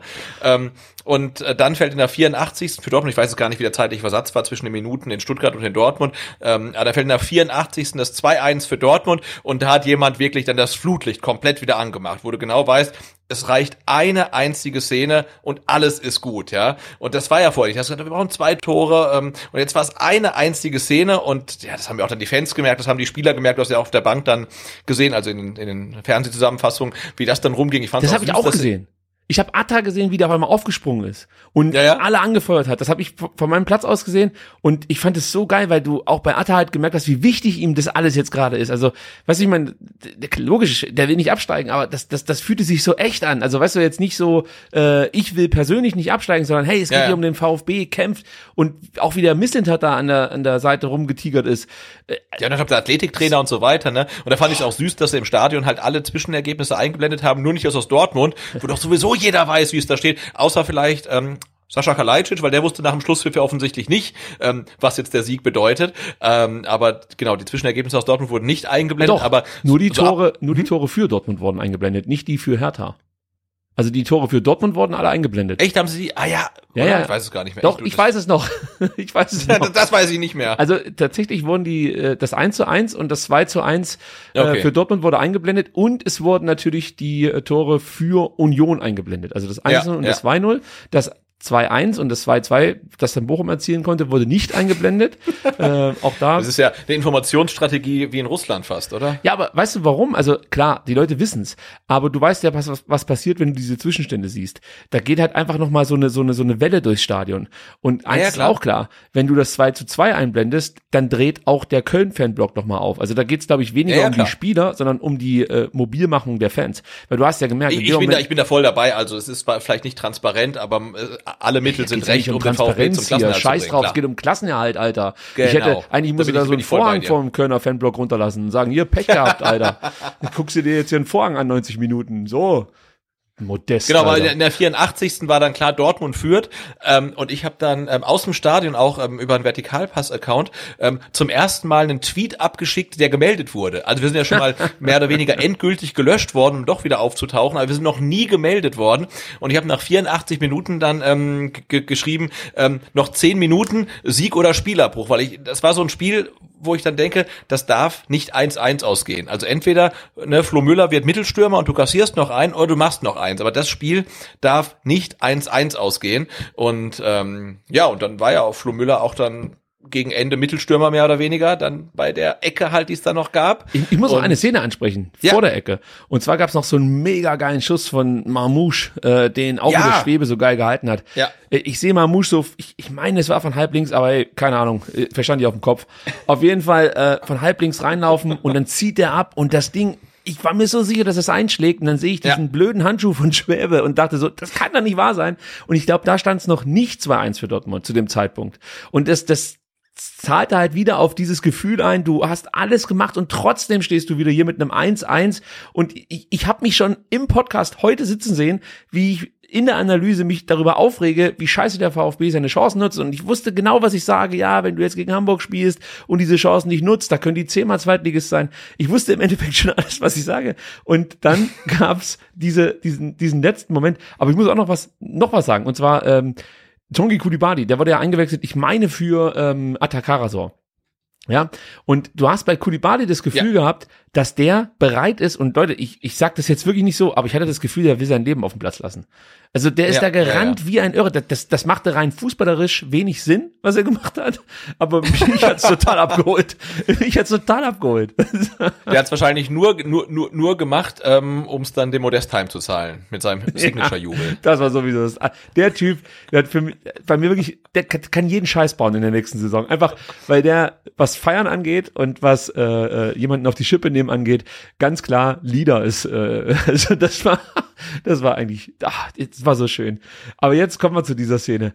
Äh, alle wissen natürlich, um was es geht. Die Stimmung in diesem Stadion, es war, das war unfassbar. Ich habe einmal ähm, so rechts links geschaut um die Gesichter der, der, der Leute praktisch mir wirklich so einzuprägen. Ich habe mir wirklich vorgenommen, jetzt guck dir das an, weil das ist ein legendärer Moment. Also ich wusste ja nicht, wie es ausgeht, aber ich wusste, dass, dass wir immer über diesen Moment reden werden oder über dieses Spiel reden werden, weil ja, egal wie es ausgeht, es ist was Legendäres.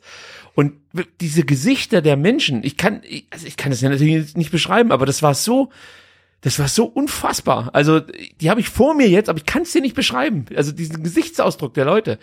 Aber dass halt 60.000 wirklich nur auf einen Punkt in so einem Riesenstadion achten. Und, und jeder, also keiner hatte sich mehr unter Kontrolle. Jeder hat irgendwas gerufen, geraunt. Es saß, glaube ich, niemand. Ja. ja. Also ich weiß nicht. Aber das muss ich auch sagen, ähm, also zum Beispiel, also bei uns ähm, ähm, auf der Gegentribüne im, im, im Block 47, ähm, da würde ich sagen, stehst du, äh, da sitzt du normalerweise von den 90 Minuten, äh, sitzt du 85 bei einem normalen Spiel. Am Samstag habe ich von den 90 Minuten 85 Minuten gestanden. Alle haben gestanden. Also wirklich die komplette Zeit. Das war Das ging bei uns nicht. surreal. Bei uns, also bis zur 60. Minute wurde man immer mal wieder höflich gebeten, sich wieder hinzusetzen. Das ist halt Haupttribüne. Es geht mir auch auf den ja, Sack. ja gut, ja, ja klar. Ja, äh, ja, also ganz ehrlich, ich habe ja, es ist Haupttribüne, aber ich habe dafür kein Verständnis. Vor allem vor mir saß halt, äh, wie gesagt, dieser kleine Junge mit seiner Mutter und wenn so ein Kind aufsteht, ey, selbst wenn es das langweiligste und unbedeutendste Spiel wäre, ja, es ist ein Kind, Mann, ey, der, der für den ist es vielleicht gerade ein mega Traum, was er hier erlebt. Äh, lass den doch Ja. stehen, dann siehst du halt mal fünf fucking Minuten nix von deinem scheiß Haupttribünenplatz. Also da würde ich halt nie im Leben sagen, setz dich mal hin, aber ähm, ohne jetzt Ja, da ja. ins Detail gehen zu wollen, natürlich findest du sowas auf der Haupttribüne. Aber in dem Moment stand keiner mehr. Alle haben die Mannschaft nach vorne geschrien, dann, ich weiß gar nicht mehr, wer wer es war, irgendwie Stuttgart geht nach vorne, die holen noch eine Ecke raus. Diese Aktion, die habe ich so gefeiert. Also ich sehe, wie er noch, ich weiß nicht, wer das war, irgendeiner hat noch eine Ecke rausgeholt und ich, ich, ich, ich, ich, ich habe irgendwas geschrien, ich weiß es nicht mehr, aber irgendjemand hat mich dann komisch angeschaut von zwei Reihen weiter vorne, hat er sich so umgedreht und mich irgendwie angeschaut. Also ich muss, weiß ich, ich weiß nicht, was ich geschrien habe, aber es hat ihn offensichtlich stark irritiert. Und, und dann ist etwas passiert, Sebastian, das habe ich so noch nie erlebt, denn in dem Moment, du wusst, ich habe sofort Flo Müller, also ich hatte das Gefühl, ich hätte Flo Müller praktisch jetzt in den Strafraum geschickt, weil das war Genau. mein erster Blick Richtung Flo Müller und dann habe ich so, Flo, Ja. Flo, geh vor. Wahrscheinlich haben es alle gemacht. Und in diesem Moment, wo Flo Müller in den Strafraum läuft, das war mein Gefühl, es kann auch sein, dass das jetzt jeder andere sieht, aber für mich ist mit Flo, mit Flo Müller sind 60.000 Stücker in diesen Strafraum reingegangen. Ich kann das, ich kann es nicht anders beschreiben. Ich habe die ganze Zeit jetzt so überlegt, wie ich das beschreiben möchte. Aber in diesem Moment standen für mich so gefühlt 60 oder von mir aus 58.000, was weiß ich, von mir aus auch 50.000, weil die können auch noch, die sind wahrscheinlich nicht mit reingelaufen. Aber für mich standen 50.000 Stuttgarter in diesem Strafraum. Und Ja. für mich war klar, wir schießen jetzt ein Tor. Wir schießen jetzt ein Tor. Die können das nicht verteidigen. Ich, ich kann diese Stimmung nicht in Worte fassen. Du hast gemerkt, dass das jetzt der Moment ist. Äh, Das, das ist wie so ein Sudden Death und du wusstest, hier entscheidet sich's jetzt. Das war klar, dass da nicht mehr viel nachkommen wird. Flo Müller steht im Strafraum. Ich sehe Mamouche, wie er zur Ecke läuft. Es ist mir egal, Materazzo hätte die Ecke schießen können. Ich, ich wollte einfach nur, dass die irgendwie in den Strafraum kommt. Und dann sehe ich wieder, ich sehe nichts mehr, außer den Ball ins Tor fliegen. Und das nächste, was ich jetzt dir sagen kann, und alles dazwischen musst du jetzt mit Worten füllen, war, dass ich auf dem Tunnel lag. Also, ich weiß nicht mehr, wie das vonstatten ging. Ähm, hast du gesehen, wer das Tor geschossen hat? Also wir wissen es, aber hast du es gesehen in dem Moment? Ähm, ja, ich glaube, ich habe es tatsächlich gesehen, weil sie doch relativ nah bei mir dran war. Ich sitze ja so auf Höhe der Eckfahne, auf der anderen Seite, von der die Ecke geschlagen wurde, und habe dann schon gesehen, dass, dass es Endo war. Aber dann, dann war es dann auch vorbei und der Rest war dann irgendwie kom komplette ähm, Ekstase. Also es war wirklich komplett irre, ja. Man muss dann sich wirklich auch dann im Fernsehen noch äh, zigmal angucken, dass Endo ja auch mit dem Kopf hingeht, während sein Gegenspieler mit dem Fuß hingeht und so weiter. Der will das Ding halt einfach machen, ne?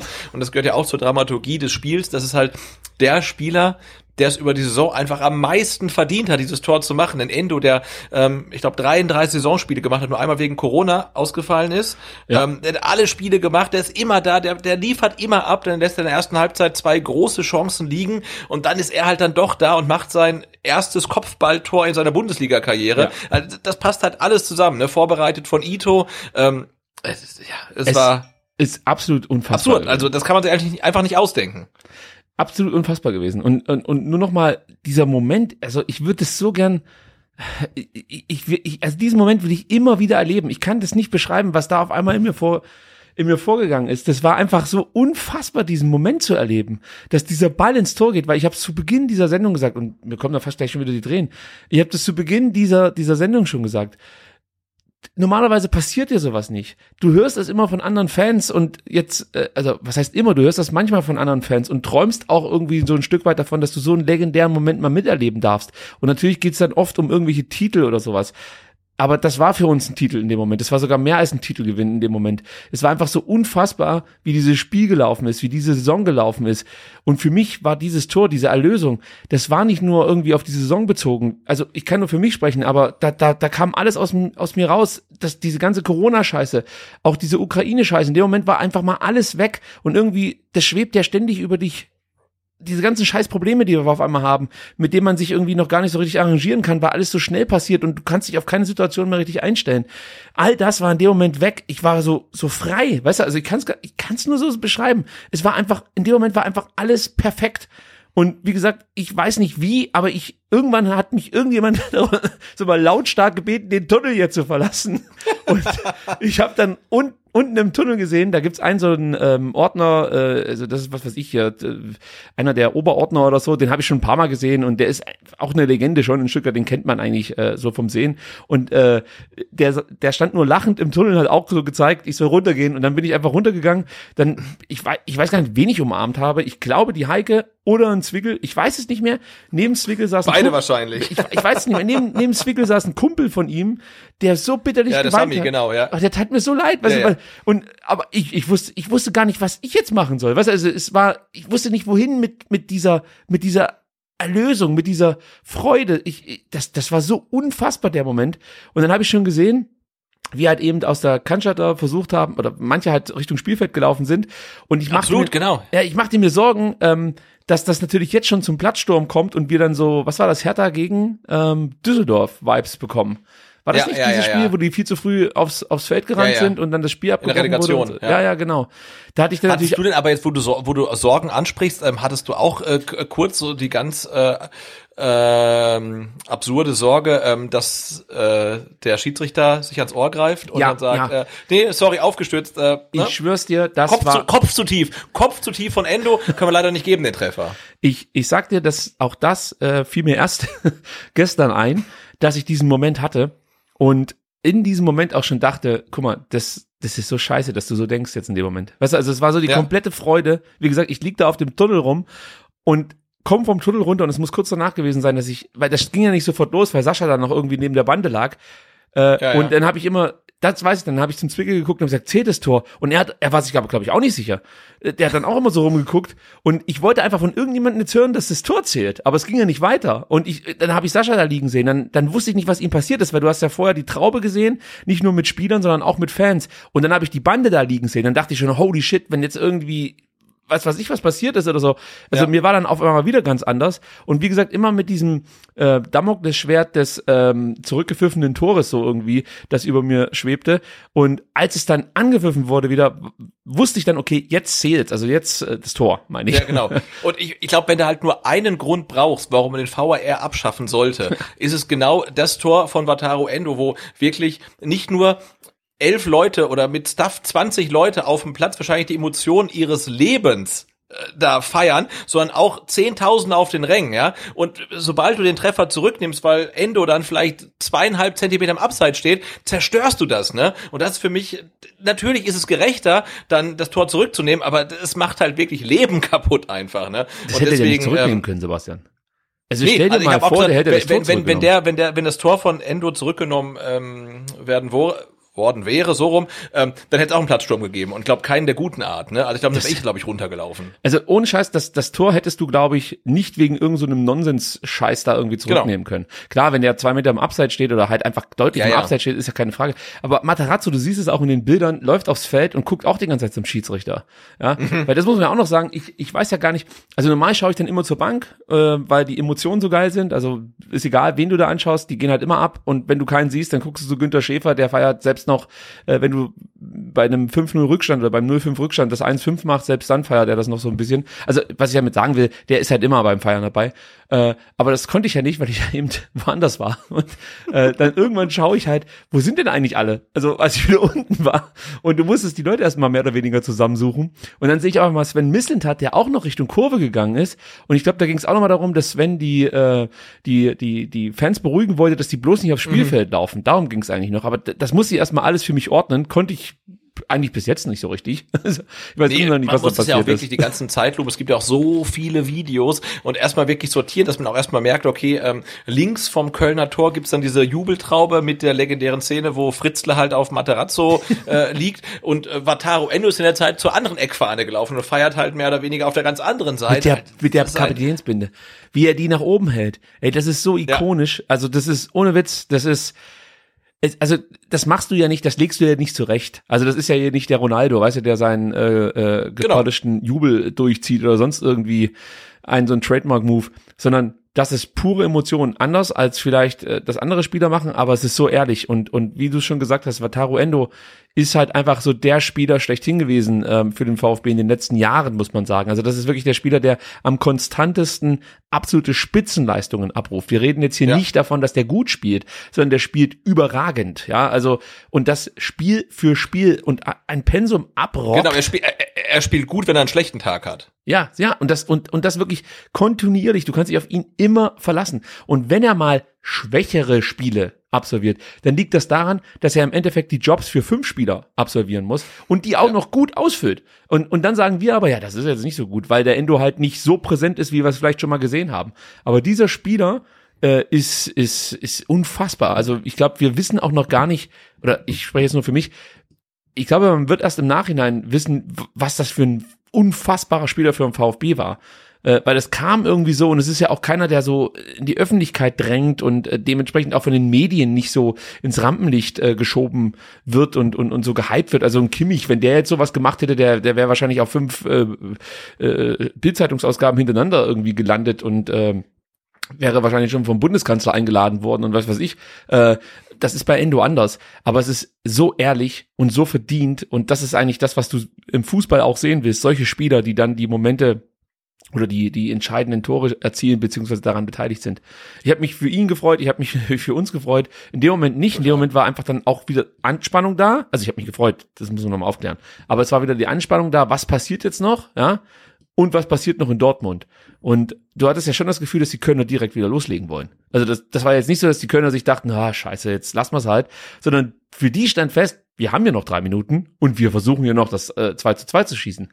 Und das hat mich beunruhigt und gleichzeitig natürlich auch äh, die Leistung der Dortmunder. Man muss dazu sagen, ich weiß nicht, ob du das Spiel gesehen hast, dann nochmal im Nachhinein ähm, gegen, gegen äh, also Hertha Dortmund, aber du siehst halt, dass, dass Hertha noch mal eine Abschlusschance hatte. Äh, ich weiß nicht, wer das war, aber so von halb links aufs Tor schießt und sonst war da halt nichts mehr los. Also Ja. die Anspannung war sozusagen umsonst ähm, und auch von Köln kam ja jetzt nichts. Genau, und ich muss äh, gestehen, ich ähm, gucke jetzt auch zum ersten Mal noch den äh, Kicker Live-Ticker an vom Spiel ähm, von Köln in Stuttgart. Ja. Ähm, und ich muss gestehen, ähm, ja, äh, also vieles von dem, was danach dem 2-1 passiert ist, habe ich auch nicht mehr ähm, auf meiner Festplatte. Also äh, 90 plus 6, gelbe Karte Schwebe, nicht mitbekommen. Nee. 90 plus 7, gelbe Karte Kulibali, keine Ahnung. 90 plus 8, Spielerwechsel, Massimo für Tommy, keine Ahnung. Doch, daran kann ich mich noch und, und erinnern. dann war's aus. Daran kann ich mich noch erinnern. gar nichts mehr, also wirklich gar Massimo Tommy weiß ich noch, weil da habe ich mich gefragt, was Tommy, der wurde doch erst eingewechselt. Daran kann ich mich noch nichts. erinnern. Stimmt. Ja, und ich kann mich dann noch erinnern, dass Dinos, das fand ich halt auch so im Nachhinein so so so geil, dass Dinos der war, der den Ball als letztes hatte, bevor abgepfiffen wurde. Genau, rechts hinten, rechts Genau. hinten an der, an der Seitenauslinie, ne, bolzt den Ball vor und dann, dann war Schluss, ja. Genau. Und dann schießt er das Ding vor. Paradise City ertönt und äh, also jetzt, tut mir leid, das kannst du halt nicht beschreiben. Also jedenfalls nicht drei Tage später. Es, es war, also ich wollte nicht auf den Platz. Ich sag's immer wieder, ich gehöre nicht auf den Platz aus aus diversen Gründen. Ich wollte nicht auf den Platz. Ich musste mich aber irgendwie bewegen. Ich muss was, musste es irgendwie rauslassen. Ich musste mich bewegen und bin dann einfach wieder auf den Tunnel, aber so seitlich dann nur, nicht mehr direkt auf den Tunnel, weil ich also das, Ich das gesehen, du hast, du hast, du hast, du hast den Maxim quasi gemacht, ne? Also nicht auf der Trainerbank, sondern halt auf dem Tunnel, ja. ich, ich musste es irgendwo rauslassen, weil es ist ja dann auf einmal, du kannst dich ja nicht so ausbreiten und dich freuen, weil ja die Leute um dich herum ja. stehen so. Und ich bin dann einfach da hochgestiegen aus zwei Gründen. Erstens mal wollte ich sehen, was auf dem Platz passiert. Ähm, also du konntest auch nicht so viel sehen, weil da, wo ich saß, Reihe neun oder zehn, ähm, versperrte dann praktisch die Trainerbank den Blick auf die Mitte des Platzes. Jetzt nicht vollumfänglich, aber schon da, wo die Post abging, das konnte ich erstmal nicht sehen. Deswegen bin ich erst auf meinen Sitz gestiegen, dann auf den Tunnel und dann merkte ich, wie bei mir so eine Last abfiel und ich einfach nur gejubelt habe. Also äh, un unaufhörlich gejubelt habe und mitgesungen. Also es wurden ja dann immer mehr Leute auf dem Rasen. Ich brauche jetzt keinen Platzsturm erklären, aber es, es ging halt äh, deftig ab und es wurde gesungen und gefeiert und äh, ich habe einfach nur die ganze Zeit mitgesungen. Es war es war surreal, was dann passiert ist wie die Leute auch aufs Feld stürmen. Und wir haben letzte Woche darüber gesprochen, dass wir keinen Bock haben auf so Instagram-Platzstürme ähm, und haben das kritisiert, was in Köln passiert ist. Äh, das hier war für mich ein absolut äh, nachvollziehbarer Platzsturm. Das war für mich jetzt nicht irgendwie so au- aus, weißt du, so ein Hype heraus, also sprich aus, ja, ähm, ja Frankfurt hat das gemacht, Köln hat das gemacht jetzt, und, und Schalke, jetzt machen wir es auch, sondern das war ein ehrlicher Platzsturm. Die Leute mussten einfach raus, weil es denen, glaube ich, auch so ging wie mir. Sie konnten sich nicht ausbreiten und nicht jeder hatte einen Tunnel direkt neben sich, auf den er sich stellen konnte. Und äh, die sind auf, aufs Feld gestürmt. Natürlich waren dann auch ein paar Vollidioten mit dabei. Ich möchte gar nicht groß drauf eingehen, auf den, auf, auf einzelne Leute, die sich da scheiße verhalten haben. Man muss denen, glaube ich, nicht mehr Aufmerksamkeit schenken als nötig. Jeder hat es gelesen, der sich damit auseinandersetzen will. Auf jeden Fall äh, hatte ich, ich, ich hatte Verständnis dafür, dass die Leute auf, auf, aufs Feld wollten. Ich, für mich, das ist nicht mein Platz, deswegen wollte ich nicht aufs Feld. Ähm, ich habe mir dann noch Sorgen gemacht um meine Familie, weil ich so dachte, War, waren die auf dem Feld? Nein, natürlich, ach, das ist ja auch noch eine traurige Geschichte. Mein, also was heißt traurige Geschichte? Also die haben das Tor gesehen, keine Sorge. Aber sie waren nicht mehr auf ihren Plätzen, sondern sie standen praktisch schon oben am Eingangsbereich. Äh, das hatte zum einen damit zu tun, dass halt die ganze Zeit die Sonne auf darüber hatten und darauf keinen Bock mehr hatten. Und zum anderen ähm, fand meine Tochter es sehr bedrohlich, als die Polizisten in Vollmontur aufmarschierten. Das, das hat sie überhaupt nicht irgendwie Ja, ja. Äh, äh, zusammenbekommen, weil das war Ja, ja das kann man kurz sagen. Normalerweise ähm, äh, laufen ja kurz vor Abpfiff dann äh, die Ordner einmal rings ums Spielfeld, um zu gucken, dass keiner draufläuft. Aber bei dem Spiel waren es halt nicht nur die, die, die Ordner in ihren, ich glaube, gelben Jacken normalerweise, sondern halt auch die, die Polizei da in ihrem Riot Gear, die dann Richtung Gästeblock gegangen ist und dann beim Platzsturm natürlich auch dann die VfB-Fans daran gehindert hat, äh, zum Gästeblock zu gehen. Also ich glaube, keiner wollte das, aber trotzdem Doch, haben die dann da so ein Spalier gebildet. Okay, war Es so. gab okay. leider wieder einzelne Idioten, die dann ähm, praktisch provozierend sich vor den Kölner Gästeblock gestellt haben. Ich weiß nicht, ob es stimmt, aber mir wurde auch dann noch erzählt, dass auch die Kölner versucht haben, aufs Feld zu kommen. Äh, von daher war es, glaube ich, sehr gut, dass die Polizei zumindest mal Ja, in der Nähe war. Dann auf jeden Fall. Äh, weil das hätte natürlich schon zum großen Clash kommen können, weil du hast zum einen halt so absolute Vollidioten, die irgendwie von der Gegentribüne ähm, als Eventis Richtung Köln-Block äh, marschieren und da sind halt dann wirklich die absoluten Ultras, ja, also da wird halt dann nicht nochmal irgendwie eine lange Nase gemacht, sondern da gibt's halt äh, einen Pushkick und äh, weiß nicht, drei Uppercuts und dann ist die Sache erledigt. Und das, um das zu verhindern, ähm, war die Polizei da. Aber für meine Tochter war das eine sehr bed- bedrohliche Situation. Die kannte Ja. so eine Szene noch nicht. Ich glaube, die hat auch noch nie einen Polizisten in, in dieser Montur gesehen. Und für die bedeutete das schnell weg hier. Und äh, sie wollte halt dann ähm, raus, oder zumindest mal weg von da unten, weil die saßen ja relativ nah dran.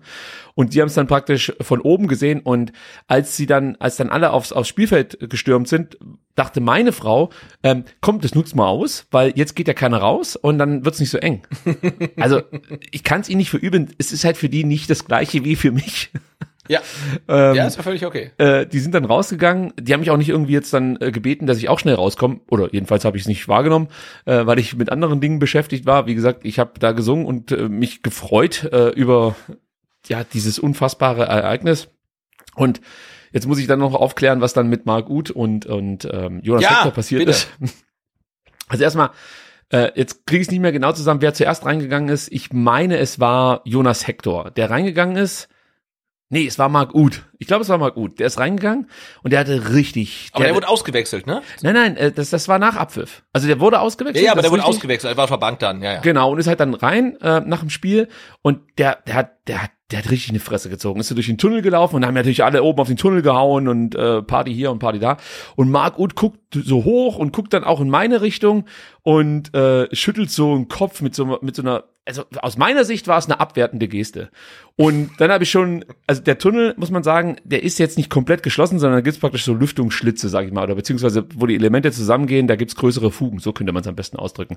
Und da habe ich dann auch reingeschrien, dass ich das nicht so gut finde, um es vorsichtig auszudrücken. Und dann kam dahinter, dann kam dahinter Jonas Hector, der sich dann auch noch äh, damit eingeschalten hat. Und ich sag mal so, äh, dann wurde das Ding wirklich ähm, mit allen Mitteln ausgetragen und ausgefochten, die man sich so vorstellen kann und die möglich sind, wenn eine Plexiglasscheibe äh, drei Menschen voneinander trennt. Also da ging's, da ging's dann nochmal richtig zur Sache. Und ich glaube, da habe ich mir dann auch ähm, tatsächlich hier den Handballen, das sieht man jetzt nicht mehr, den Handballen so auch noch so wehgetan, dass äh, ich ihn später ähm, äh, auch noch kühlen musste. Also meine Frau war ganz erschrocken, als sie meinen Handballen gesehen hat. Sie dachte tatsächlich, ich hätte mich geprügelt. Also im weitesten Sinne schon, aber es war der, es war nur der Tunnel, den ich ver verprügelt habe. Äh, Also das, das, das da, da, da bin ich halt auch komplett eskaliert, aber das lag, glaube ich, auch wirklich daran, äh, dass ich mit der mit der äh, ganzen Situation nicht vernünftig umgehen konnte. Es waren einfach zu viele Emotionen im Spiel und ich fühlte mich dann so provoziert von Hector und und äh, Uth, die dann aber auch nicht weggegangen sind, weißt du, die dann immer weiter mit mir da Ja, ja. rumgestritten haben und wir haben es da wirklich alle drei gegenseitig so hoch ähm, so hochgebracht, so auf die Palme gebracht, äh, dass es dann echt irgendwann mal gut war. Ich glaube, die Heike hat mich dann weggezogen vom Tunnel. Also ich sage immer Heike, weil aber irgendjemand hat mich dann vom Tunnel weggezogen äh, und dann war die Situation erstmal geklärt. Später sind dann noch die Spieler rein und dann gab es auch noch mal so einen Moment, den werde ich nie vergessen in meinem Leben, so wie vieles an diesem Tag. Ähm, Flo Müller läuft rein ähm, und genau neben mir im Tunnel sackt er zusammen und weint bitterlich. Und er war ganz alleine, also sind ja schon Leute im Tunnel, aber es war jetzt kein Spiel direkt bei ihm. Und ich habe dann auch immer nur da reingeschrien und habe ihm versucht irgendwie was mitzugeben, so wahrscheinlich hat er nichts mehr gehört, aber der tat mir so leid in dem Moment. Du hast halt Ja. einfach gemerkt, wie auf einmal bei ihm auch alles abfällt, so diese wahrscheinlich komplett ja unzufriedenstellende Saison, dann dieser Scheißfehler und dann in der letzten Minute wird alles noch gut, sage ich jetzt mal. Der tat mir so Aber, also leid. ich glaube, ich, also ich glaube, so glücklich und so ekstatisch wie wir waren, ich glaube, Flo Müller ist am Samstag der glücklichste Mensch der Welt geworden und er wird ähm, alle seine Kinder, die jetzt noch bekommt, Wataru oder Endo nennen. Also, ne, also das hat man ihm ja auch, das sieht man auch in den Fernsehbildern, wie unfassbar dankbar der ist, dass das Ding irgendwie noch gut ausgegangen ist halt. Ne? Und äh, ich glaube, der war noch äh, ja viel, viel ähm, glücklicher als wir. Und ja, was da abgefallen ist, sieht man bei ihm. Ähm, und du hast es ja gesagt, ne, Corona, äh, Kriegssituation und so weiter. Da hat man auch gemerkt, das Spiel an sich war eigentlich schon so larger than life. Ne? Aber dieses ganze, ähm, diese ganze Corona-Scheiße, ja, du bist äh, aufgestiegen mit einem Geisterspiel gegen Darmstadt, mit einem verlorenen Spiel, da konnte kein Fan feiern. Dann spielst du nach dem Aufstieg eine richtig geile erste Saison ohne Fans komplett, ja. Und dann spielst du wieder mit Fans und spielst eine richtig beschissene Saison äh, und alles droht irgendwie den Bach runterzugehen und dann hast du genau dieses eine Spiel, was auch eigentlich dann schon wieder komplett kacke läuft, obwohl du eine gute Leistung zeigst und dann in der 92. Minute, wirklich dieser eine Moment, rettest du eine komplett verkorkste Saison, rettest vielleicht auch die Zukunft des Clubs und da hast du gemerkt, das, das muss halt aus den Leuten halt raus einfach. Ne? Irgendwie, und das hat man ja auch wirklich jedem angemerkt, also egal wie er es ausgelebt hat, ob er runtergelaufen ist, ob er nicht runtergelaufen ist, aber man, man hat das ja komplett gemerkt, dass es aus den Fans irgendwie raus musste. Und ich finde, die VfB Stuttgart-Fans haben halt so einen Moment wie diesen verdient. Und der ist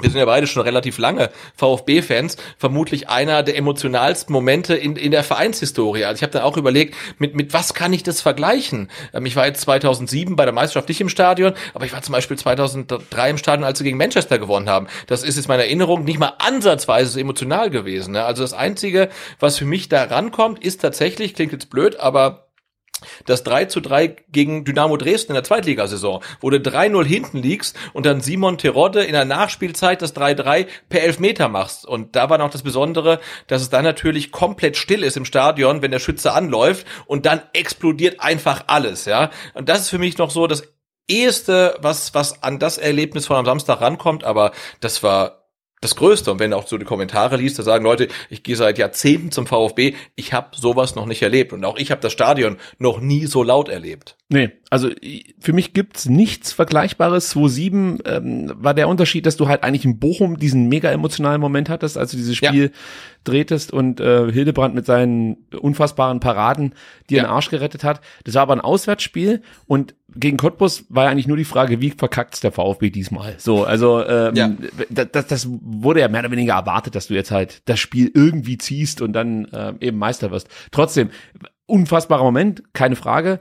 92 war ich zu jung und ich war auch nicht im Stadion mit dabei, weil das ist schon nochmal ein Unterschied, ob du das am Fernsehen siehst oder, ähm, oder im Fernsehen siehst und äh, oder im Stadion bist. Und im Stadion kann ich mich an keinen vergleichbaren Moment erinnern. Es gibt für mich Stand heute nichts Vergleichbares, aber äh, ich weiß nicht, ich, ich gehe davon aus, dass, dass ich Hirnschäden von Samstag davon getragen habe. Deswegen kann es auch sein, dass ich einiges jetzt schon irgendwie gelöscht habe von der Festplatte. Vielleicht kommt das irgendwann mal wieder.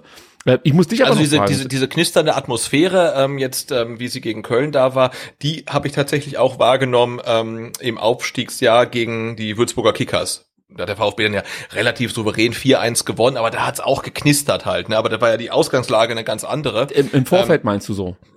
Ja. Ja, ja, das, ja, ja, das schon. Aber diese Ekstase praktisch in diesem einen Moment, jetzt fällt das Tor, jetzt ist, Nee. das, das meinte ich halt so.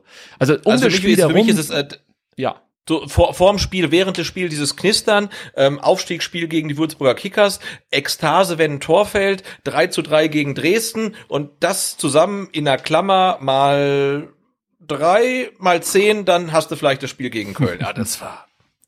Ich, ich war einfach nur froh, dass ich dabei war im Stadion. Und ich muss dich noch fragen, ähm, warst du auf dem Platz oder bist du auf deinem Platz geblieben?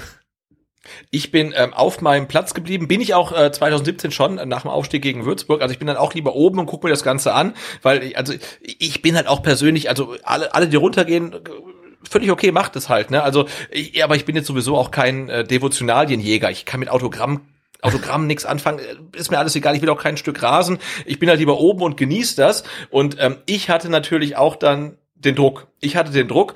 Es wurde abgepfiffen so, nach ja. 98 Minuten. Ja? Ähm, die Leute stürmen auf den Rasen und ich gucke auf die Uhr und da war es dann 17 Uhr 35, 17.40 Uhr oder so. Und ich wusste, okay, ich muss mich um 18 Uhr aufs Rad setzen. Und dann habe ich noch oben gestanden, habe mir das angeguckt, habe es bestaunt, fand es super. Ähm, hatte dann noch so ein bisschen das Problem, also weil Problem, mein, mein Sohn wollte ja nicht mit und ich hatte dann die Karte noch kurz vor Anpfiff dem Tilo geschenkt und der hat sich bedankt mit Bier. Und Oh. ich glaube, er hat mir Bier im Wert gegeben von dem doppelten Wert der Karte. Also ich habe dann während des Spiels relativ viel Bier getrunken und musste dann irgendwie noch nach Hause fahren ähm, und bin dann halt um 17.55 Uhr halt raus, ähm, hatte mein Fahrrad direkt vor vorm Stadion in der Mercedesstraße geparkt. Das kommt auch nie weg. Also wenn ihr mit dem Fahrrad kommen wollt, macht das. Also das klaut niemand. Also das ist immer noch da bislang. Ähm, und da bin ich halt nach Hause gefahren, dann nach Untertürkheim, dann irgendwie hoch nach Lug ins Land und dann halt zu mir ins Remstal raus. Äh, ja, war dann zu Hause, ähm, kurz umgezogen, kurze Hose aus, äh, ne, gute Hose angezogen. Das Trikot habe ich angelassen, ähm, Sakko drüber und bin dann in die Kirche und war wirklich pünktlich um 19.30 Uhr da, aber ich war halt auch sofort abgelenkt halt. Ne? Und dann, ab da war ich dann ja auch quasi so im Konfirmationsmodus, war dann relativ dankbar. Lieber Konfirmation als Relegation, ähm, aber ich war halt komplett abgelenkt. Ich bin dann am Sonntagmorgen auch wirklich früher aufgestanden, als ich hätte müssen, weil ich einfach noch Bilder sehen wollte ne? von, von, von, vom Samstag. Weil am liebsten wäre ich natürlich bis um bis ewig im Stadion geblieben, hätte gerne noch gewartet, bis die Mannschaft wieder rauskommt, die noch gefeiert, aber konnte ich halt alles nicht. Hat mir schon ein bisschen leid getan, ähm, aber dann war ich kurz davor, in so einen Jammermodus zu verfallen. Da dachte ich aber, hey, bevor wir jetzt Relegation spielen, dann nehme ich doch lieber einen letzten Platzsturm und äh, solche Feierlichkeiten ohne mich, ähm, als jetzt nochmal ähm, übermorgen ein Spiel zu erleben, wo ich gar keine Zeit für habe und am Montag, wo ich noch weniger Zeit für habe. Also insofern äh, alles gut, aber ich hatte natürlich dann gleich den gewissen Druck, der mich dann auch so ein bisschen aus der Euphorie rausgerissen hat. Ja, bei mir äh, ging es noch so weiter. Irgendwann war ich vom Tunnel mal äh, runter ähm, und habe mich dann ähm, also, also es gab halt dann erstmal diesen Moment, dass ich ähm, mit Heike, mit äh, Andreas, mit wie heißt er? Sammy? Ja. Sammy kurz sprechen konnte, äh, der auch noch total aufgelöst war. Ähm, Heike war sehr euphorisch logischerweise. Ich glaube, Andreas musste es auch erstmal alles verkraften. Es gibt dann auch ein gutes Bild, das haben wir aber nicht gepostet, muss man auch nicht. Da sitzen wir drei, also Sammy, Andreas und ich nebeneinander und äh, das, das war so ein kurzer Moment der Leere, so weißt du, du warst halt emotional Mhm. komplett leer in dem Moment und äh, ich kann auch schon mal vorwegnehmen, ich war auch körperlich so unfassbar erschöpft. Also äh, ich habe ja jetzt nichts, ich habe jetzt nicht irgendwie äh, harte Arbeit äh, verrichtet oder so, aber ich fühlte mich wie nach einem Marathon. Also äh, das war natürlich Ja. diese Anspannung und alles, was da dazu kam. Aber da war ich komplett erschöpft, saß dann mit den dreien sozusagen nebeneinander auf, auf, auf den Plätzen und Heike wollte dann immer so ein Jubelbild mit uns machen und wir konnten nicht. Also es war nicht, dass wir nicht wollten oder so, sondern Ja, es, ja. Es, du warst halt komplett leer. Und dann habe ich schon gesehen, dass mein Handy die ganze Zeit klingelte. Ich, ich habe es aber erstmal ignoriert. Und weil ich tatsächlich vergessen habe, dass ich nicht ganz alleine im Stadion bin. Es war so ein kurzer Moment, da habe ich es komplett vergessen. Und dann sehe ich, meine Tochter ruft an, dann bin ich ran. Und dann sagt sie so, ja, ich wollte sagen, wir stehen jetzt vor dem VIP-Bereich. Und das war praktisch der Spot, wo wir uns verabredet haben für nach dem Spiel. Und ich dachte so, äh, ja, aber das Ja, geht jetzt erst Stunden, ja. Ähm, kommt rein, habe ich dann gesagt. Also hier geht, geht durch Tor 4, geht einfach rein, kommt dann hoch, Block 9 oder 10, ich weiß gar nicht mehr, wo wir saßen, egal. Äh, kommt einfach hierher, ähm, dann feiern wir noch. Die haben es dann versucht und die wurden natürlich nicht reingelassen, logischerweise. Also du darfst ja nicht mehr dann zurück ins Stadion, äh, weil die ja froh sind über jeden, der raus ist. Ähm, und dann dachte ich, Ähm, jetzt gehe ich, jetzt gehe ich einfach äh, raus und hol die rein. Total, total Quatsch. Ja, weil wenn ich rausgehe, gehe ich halt auch nicht mehr rein. Ist ja logisch, aber in dem Moment rational zu denken, fiel mir dann doch etwas schwer. Ich wollte halt einfach, dass die mit reinkommen, dass sie das sehen, weil Ja, äh, ja, das, ja. Das, das war halt so unfassbar. Und ähm, dann bin ich halt äh, raus hab's versucht, hab auch lange da mit dem Ordner gesprochen, hab ihm das erklärt und so. Also er kann jetzt zugeben, was ich gesagt habe. Ich habe gesagt, das ist also die Mutter meiner Frau, die sitzt da drinnen, die ist komplett fertig. Wir müssen die zusammen rausholen. ich wollte unbedingt, dass die Ich dachte, ich dachte jetzt, du hättest gesagt, wissen Sie eigentlich, wer ich bin? Ach, ich bin ein kleines Licht äh, in der großen Welt de des Fußballsports. Ich bin gar nichts. Also ich würde, das würde ich niemals machen. Selbst wenn, selbst also Nein, selbst wenn ich der weiß- Präsident weiß des VfB wäre, würde ich niemals sowas sagen. Aber es gibt ja Menschen, die tatsächlich Ja, äh, so natürlich, vor ja. einem stehen. Und die ja. sind meistens nicht wichtig. Die, Die kennt man sagen, gar ja. nicht. Also äh, das ist ja wirklich äh, egal, anderes Thema. Auf jeden Fall ähm, ist mir das nicht gelungen. Ich habe dann versehentlich, weil ich die ganze Zeit mit dem Handy rumgerannt bin, äh, verschiedenste Menschen so Butt-Calling betrieben. Also Ja, ja. ich bin immer wieder auf, auf irgendwelche Favoriten draufgekommen, die ich dann angerufen habe und die später von mir wissen wollten, was ich eigentlich wollte. Ähm, dann bin ich rausgegangen, ähm, weil na klar, ich lasse meine, also meine Frau hat immer gesagt, bleib drin, bleib drin, wir warten, kein Problem, bleib drin.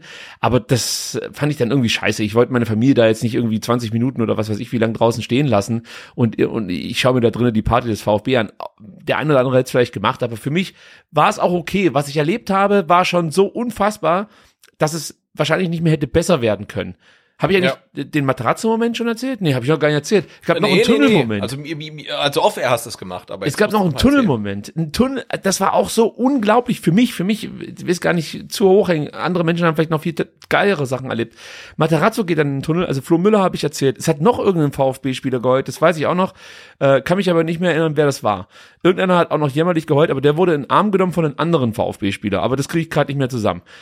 Aber dann kommt Matarazzo. Und Matarazzo läuft so durch den Tunnel und du siehst einfach, also auch das, ich kann es nur schwer beschreiben, du musst es eigentlich sehen, musst ihn selber sehen.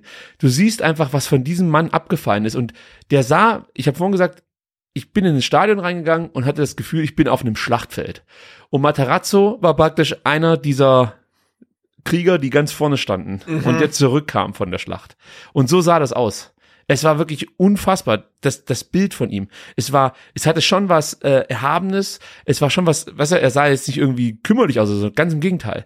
Da war auch der Stolz, den, der triefte vor Stolz, du hast es einfach gemerkt, aber er war halt auch, also kaputt, so. Und dann ähm, habe ich auch wieder so, ich weiß nicht, irgendwas habe ich reingerufen und er guckt hoch zu mir und hatte noch diesen analytischen Materazzo-Blick, dieses etwas reservierte so. Und dann gucke ich ihn an und jubel ihm so zu. Und er läuft noch zwei Schritte weiter, dreht sich dann um, also er war schon an mir vorbei, dreht sich dann um und jubelt zurück. Und wir stehen uns praktisch gegenüber, also er im Tunnel, ich auf dem Tunnel, ich, li ich lag auf dem Tunnel. Und wir schreien uns, ich weiß nicht wie lange, also in meiner Welt waren es zehn Minuten, in Realität wahrscheinlich fünf Sekunden, schreien wir uns einfach nur jubelnd an. Das war auch so ein intensiver Moment für mich, äh, äh, diesen Trainer zu sehen, äh, den ich ja fantastisch finde und der ja, das fand ich auch so spektakulär, da stellt der Baumgart in der letzten äh, Phase dann noch äh, seine Mannschaft neu ein, stellt Dinge um und so und du siehst den Materazzo, wie der, also du, der, der reagiert sofort darauf in so einem Moment, weißt du, und stellt seine Mannschaft auch um und ich denke mir so, Alter, was ist das für ein Trainer? Der, der macht jetzt noch oder der zieht jetzt noch taktische Rückschlüsse aus dem, was der gegen, was der andere Trainer macht und die zieht er auch noch richtig, ja, und äh, sorgt damit dafür, dass das Köln kein, kein Stich mehr macht gegen seine Mannschaft in den letzten zwei, drei Minuten. Egal. Das war halt auch noch so ein unglaublicher Moment. Materazzo und ich. Ich, ich das, das hätte ich gern als Bild gehabt. Es gab ja tolle Bilder, die äh, verschiedenste Leute mir geschickt haben und Videos. Auf, das, das, das muss ich auch noch erzählen. Ich stehe auf der Tribüne, kommt einer her, hey, du bist doch der Ricky. Sag ich, ja, standst du auf dem Tunnel? Sag ich, kann sein. Dann sagt er so, guck mal, hier habe ich auf Video, ich schick's dir. Dann schickt der mir ein Video, wie ich auf dem Tunnel stehe. Dann schickt mir später der Dani, äh, Palfi, kennt ihr natürlich von äh, der Nachspielzeit, schickt mir noch ein ikonisches Bild. Also ich fand es einfach so geil, dieses Bild zu sehen mit den Leuten und ich stehe so auf dem Tunnel. Ich fand es so schön und ich war natürlich dankbar, dass er mir dieses Bild zur Verfügung gestellt hat. Der Steffen von der Brudelei schickt mir auch noch äh, also fantastische Bilder von diesem einen Moment. Und ich, ich, ich habe nichts, nicht einmal mein Handy praktisch für irgendwelche Fotos in diesem Stadion gezückt, Ja, weil ich ja. wollte es aufsaugen mit meinen Augen. Weil das hatte ich auch schon ganz oft in meinem Leben, dass ich Dinge ähm, eben durch Kameras erlebt habe. Und das habe ich im Nachhinein immer bereut, dass ich dann zwar vielleicht ein Bild davon hatte, aber diesen Moment nicht so genossen habe, wie es eigentlich hätte machen, hätte machen sollen. Und an diesem Tag war für mich von Anfang an klar, dieses Handy nimmst du nur in die Hand, um das Spiel in Dortmund zu sehen und nicht um irgendwelche Fotos zu machen oder Tweets abzusetzen. Hier geht's jetzt nur um diesen Moment im Stadion. Und natürlich war ich dann im Nachhinein froh, dass es trotzdem Leute gab, die mir mich praktisch beschenkt ja. haben mit dieser mit dieser Momentaufnahme, äh, weil ja, das, das macht halt für mich immer wieder ähm, erlebbar, so ein Stück weit. Ja, ich gucke mir das Bild an und ich erinnere mich an diesen Moment mein Leben lang. Deswegen bin ich den Leuten total dankbar. Ähm, wie gesagt, ach so, dann gab es auch noch gab es noch jemand, der mich auf der Tribüne angesprochen hat und gefühlt ein Quadratmeter Rasen in der Hand hielt. und, und äh, meinte, ich soll mit ihm ein Bild machen. Und äh, mit dem Rasen und so. Und ich so, ja, okay, mach mal ein Bild. Der so, leck den Rasen, leck den Rasen. Und dann ich, dann hab ich tatsächlich den Rasen abgeleckt. da gibt's dann auch noch Bilder von, äh, die veröffentlichen wir aber nicht. Ähm, Heike, Grüße gehen an dich. Bitte lass diese Bilder im Giftschrank, wie ich mit ja. einem Mann oben ohne ähm, über den Rasen des VfB Stuttgart äh, lecke. Aber es war halt die genau, komplette. Die, die Bilder gibt's dann für alle Patreon-Spender in High-Res. Die wir heute übrigens gar nicht gegrüßt haben, aber das holen wir alles nach. Ich, ich verspreche es euch, in der nächsten Ausgabe jeden einzelnen lese ich hervor. Und wir verlosen noch ja. was. So habe ich jetzt hier beschlossen. Wir verlosen. Wir wollen sowieso noch was verlosen, müssen wir, müssen wir, müssen wir nachholen, ja. ja. ja. Ähm, ja, äh, dann bin ich wie gesagt raus. Ich bin noch nicht fertig, Sebastian. Es tut mir wirklich leid. ja, alles war gut, alles gut. Es, es hörte, es hörte einfach nicht auf. Denn dann wieder der nächste emotionale Moment. Also erstmal äh, wollte ich natürlich von meiner Familie wissen, ob sie überhaupt verstanden haben, was da gerade passiert ist. Meine Frau war komplett geflasht von dem, was sie erlebt hat. Also die hatte wirklich auch nur ein Grinsen auf dem Gesicht. Die, die fand mhm. das auch fantastisch. Meine Tochter war bored as fuck. Also das war für die wirklich also, das, also noch langweiliger geht's ja kaum so gefühlt. Okay. Und ich habe sie dann so gefragt, hatte ich das irgendwie nicht mitgenommen? Mitgenommen. Ja, es war halt echt laut, hat sie dann so gemeint. Dann gesagt, ja, aber äh, aber immerhin, also immerhin was mitgenommen. Ich habe sie dann gefragt, ähm, ob sie, wenn sie die Gelegenheit hätte, äh, nochmal sowas mitzuerleben, es es es nochmal wahrnehmen würde. Nö. Da habe ich gedacht, okay, hm. da ist Hopfen und Malz verloren. Also ja, wahrscheinlich schon. Das Schlimmste wäre natürlich, wenn wir mal woanders ins Stadion gehen und da sagt sie dann, das, das hat mir gefallen. dann, dann habe ich ein Problem. Deswegen geht die nirgendwo anders ja. hin ins Stadion. Wir gehen als nächstes zu Ariana Grande. So, da habt das. Lady Gaga oder Ariana Grande. Ich glaube, damit kann ich sie Aber begeistern. die sind auch nicht lauter. Sind nicht lauter, aber für sie, glaube ich, interessanter. Ähm, ja, gut äh, dann ähm, beim Rauslaufen auf einmal treffe ich wieder den Danny Palfi zusammen mit dem Steffen. Ähm, und Danny fällt mir einfach nur um den Hals und ich hoffe, ich kann das jetzt hier erzählen, aber ich glaube, das macht ihm nichts aus. Und er fängt halt dann äh, an zu weinen und ich war noch nie in diesem, also in, bis dahin war ich noch nicht in diesem Heulmode so. Also es war so, ja. ähm, es war, ich hatte mal einmal so einen kurzen Breakdown-Moment, muss ich sagen, auch auf dem Tunnel. da bin ich kurz mal wieder zusammengesackt und musste mich mal sammeln, weil da habe ich auch gemerkt, dass so, ich weiß nicht, ob du das kennst, aber es gibt manchmal so eine Gefühlslage, die kannst du gar nicht richtig beschreiben. Also dir ist schlecht, dir, äh, du hast Angst, du freust dich, äh, dein Körper rebelliert so ein Stück weit, ähm, auf einmal kommt kommt Drehen und du, weißt du, aber du, du, du hast nicht das Gefühl, dass du heulen musst. Diesen Moment hatte ich mal so, weiß nicht, wie lange das anhielt, aber das hatte ich ganz kurz. Aber dass ich wirklich heulen musste, bis dahin nicht. Und das war aber auch so ein ganz wichtiger Moment, weil ähm, du merkst halt auf einmal, also Danny steht halt für 60.000, die im Stadion waren, die, mhm. die komplett emotional überfordert war mit der ganzen Situation. Ja. Und, und, und äh, das macht's dir halt dann nochmal so greifbar, weil du kennst ihn und du weißt natürlich auch, was er für den VfB empfindet und, und, und wie wichtig ihm das einfach alles ist. Und äh, Steffen dann war auch noch mit dabei und dann siehst du halt Leute, weißt du, die, mit denen du dich ständig umgibst und du kannst dich über so eine Szene, über so einen Moment gemeinsam freuen. Das ist ja auch so was Besonderes. Und stell dir einfach mal vor, das wäre vor einem Jahr passiert. Da hätten wir das halt alle zu Hause auf dem Sofa gesehen. Und es wäre überhaupt Eben, nicht vergleichbar ja. gewesen. Jetzt sind wir zusammen in der Mercedesstraße. In dem Moment gab es kein Corona mehr und es gab kein fucking Problem auf diesem Planeten.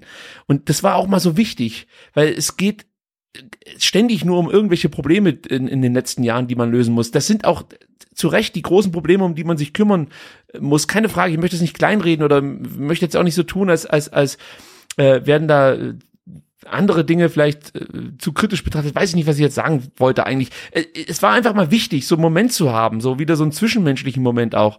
Äh, ja, und dann bin ich aber tatsächlich mit Familie Richtung Auto gelaufen allerdings mehr gehumpelt, weil ich, ich war komplett im Arsch. Ich kann dir sagen, ich war komplett im Eimer. Bin dann zu Hause angekommen, musste nicht in die Kirche, äh, habe mich davor noch im Rewe mit äh, vier oder fünf Wulle äh, äh, versorgt und hab dann hab dann tatsächlich mir äh, zwei Liter Wulle reingepfiffen und äh, den ESC geschaut. Aber ich habe mich, glaube ich, nicht einmal mehr ähm, auf dem Sofa bewegt. Und normalerweise gucke ich mir kein ESC an. Ich habe es nur gemacht, weil ich diese ukrainische Band im Vorfeld irgendwie cool fand. Ich fand das Lied cool. Fand dann übrigens Serbien auch noch sehr cool. Hat mich dann auch noch abgeholt. Und äh, das, das, das, es, es war halt einfach so ein guter Ausklang. Und nur weil du gesagt hast, du wolltest dann am nächsten Morgen so die ganzen Bilder sehen und so, und ich konnte es nicht. Es, es war ganz komisch. Also normal ist es für mich dann so, nach dem Spiel sonntags setze ich mich hier an den Rechner, guck mir das Spiel an, lese mir alle Berichte durch und ich konnte es nicht. Also ich musste nicht heulen oder so, aber ich, ich wollte es Ja. einfach nicht. Ich wollte nicht das riskieren, dass ich diese Gedanken, die ich praktisch habe, weißt du, dieses Gefühl, dass, dass das weggewischt wird durch Analytik, sage ich jetzt mal so ein Stück weit, ja, Ja, ja. durch diese Nee, aber ich wollte auch gar nicht, gar nicht, gar nicht, weißt du, gar nicht Statistiken und Ballbesitz und Chancen. Ich wollte einfach nur äh, beste Bilder von, von, von Fans sehen. Ähm, denn ich hatte dann auch gemerkt, also bei mir war es so von der Gefühlslage her, ähm, nach dem 2-1 von Endo komplette Ekstase und ähm, nach dem Schlusspfiff komplette Erleichterung. Und ähm, der Tito, der neben mir saß, hat dann noch ein Selfie von uns beiden gemacht nach dem Schlusspfiff und ich sehe da so aus, als ob der VfB abgestiegen wäre. Also wirklich, ne? aber, aber da war ich leer, ne? Da war ich komplett leer und mein Gedanke war, zum Glück ist die Saison vorbei. Keine zwei Spiele mehr. Es ist jetzt Sommerpause. Wir, ne, wir, wir, können, wir können morgen am Sonntag zweite Liga ganz entspannt gucken. Uns ist völlig egal, ob es Darmstadt, HSV oder, oder Bremen ist, ähm, die auf Platz drei sind. Wir, wir sind durch. Ja, Es war wirklich so komplette Erleichterung. Und auf der Fahrradfahrt nach Hause dachte ich dann, okay, und damit ist das Ding für mich auch abgeschlossen. Ne? Also jetzt ist alles, es fällt alles von mir ab. Ich bin mit der Saison einfach durch. Und dann lag ich an einem Sonntagmorgen im Bett ab sechs und war wach und habe gemerkt, nee, ist ist nicht so, ne? Also ich will das jetzt alles nochmal sehen. Ich will Zusammenfassung sehen, ich will Fotos sehen, ich will ähm, die die Leute sehen, die mit dem Tor nach Hause marschiert sind durch ganz Stuttgart. Ich will Leute mit dem Rasen sehen. Ich will ähm, das das das das Video von der äh, VfB Queen auf Twitter sehen von der Eckfahne gefilmt. Ich will das alles sehen. Ne? Ich will das alles in mich in mich reinsaugen und erst so heute merke ich, so langsam fällt's wirklich vor mir ab, dass ich sage, okay, und jetzt ist die Saison so langsam zu Ende. Und ich glaube dann immer noch über einen Vertikalpass mit einer gewissen Reichweite, merke ich auch, wenn du da irgendwas postest, dann geht es halt komplett durch die Decke. Und Ja. dann, denke ich auch, da, da, dann mache ich das natürlich auch gerne. Ne? Wenn ich sehe, dass das Video, was ich dann nach dem Abpfiff irgendwie gefilmt habe im Stadion, ähm, haben mittlerweile auf Facebook irgendwie 500.000 Leute gesehen. Dann denke ich, okay, dann, dann will ich das halt irgendwie auch schon machen, weil da kriegt man natürlich auch Follower und das ist halt geil und die Leute freuen sich drüber. Ähm, und das war so, so ein Spannungsfeld und erst heute merke ich, okay, so langsam fällt's von einem ab. Ne? Und jetzt haben wir heute jetzt unsere Erfahrungen und Erlebnisse nochmal aufgearbeitet und ich glaube jetzt so langsam kann man sagen, okay, jetzt können wir vielleicht wirklich einen Haken an diese furcht furchtbare Saison mit dem schönstmöglichen Ende machen, weil das ist ja auch wieder so eine Absurdität, dass die Saison einfach komplett kacke war. Du gewinnst siebenmal in 34 Spieltagen. Ähm, von den letzten sieben Spielen gewinnst du ein einziges und das in der 92 Minute und das ist der emotionalste Moment in deiner ganzen Fankarriere für den VfB Stuttgart. Also das ist einfach äh, schwer zu verarbeiten. Was du gerade noch beschrieben hast, also dieses Gefühl am Sonntag alles nachschauen zu wollen. Also ich konnte es halt einfach nicht, weil ich ich war noch gefangen in diesem Stadionmoment. Also weißt du, ich war noch damit beschäftigt, das zu verarbeiten. Und ähm, ich hätte auch gern irgendwas gepostet, so, also was weiß ich, auf STR oder so, und habe auch kurz überlegt, ob ich irgendwie so ein Video oder ob wir so ein Video machen sollen. Also praktisch so, weißt du, wo wir zusammen uns kurz äh, in, in so einem Screen-View uns ähm, wie nennt man das Screen Grab oder was weiß ich, scheiß drauf. Ich bin ja komplett jetzt auch ein bisschen angeschlagen, muss man ganz ehrlich mal zugeben. Äh, auf jeden Fall habe ich mir sowas überlegt, aber das, das, das konnte ich irgendwie nicht. Also das, Ja. das hat mich alles nicht interessiert. Da hat mich wirklich kein Follower in dem Moment interessiert, sondern für mich war einfach nur erstmal wichtig, dass ich mit der Situation klar kommen wollte. Und ich habe dann irgendwann mal ähm, wie gesagt, im Laufe des Montags angefangen, so ein bisschen nachzulesen, habe dann den Fehler gemacht, dass ich zuerst meinen VfB benutzt habe und da ist es halt so Quantität statt Qualität. Da wird halt Genau, wieder alles Mögliche rausgerotzt und ich glaube nach der fünften Bilderstrecke über irgendwelche die verficktesten, schönsten Momente der Bundesliga, mit der halt doch's Maul, Mann. Interessiert mich doch ein Scheiß eine Bilderstrecke über irgendwelche schönen Bundesliga-Momente, wenn der VfB hier in der 92. Minute äh, sich gerettet hat. Da möchte ich, da möchte ich nur eine Bilderstrecke sehen und zwar wie Endo dieses Tor da reinköpft. Also das hat mich dann komplett schon wieder so abgestoßen, muss ich ganz ehrlich sagen. Weißt du, dieses, ja, komm, da müssen wir jetzt doch schnell einen Reibach machen mit dieser Nummer und möglichst viele Artikel raushauen. Ja, das hat mich klar. komplett angewidert, muss ich ganz ehrlich sagen. Ähm, übrigens heute auch schon wieder mit der, mit der, mit der Frau, die wir auch im Intro hatten. die ähm, diesen geilen Spruch gebracht hat, als der Typ zu ihr gesagt hat, äh, dann steigt er halt nächstes Jahr ab und sie sagt, was hat, was hat sie nochmal gesagt? Halt der Gosch oder was? Lederhund.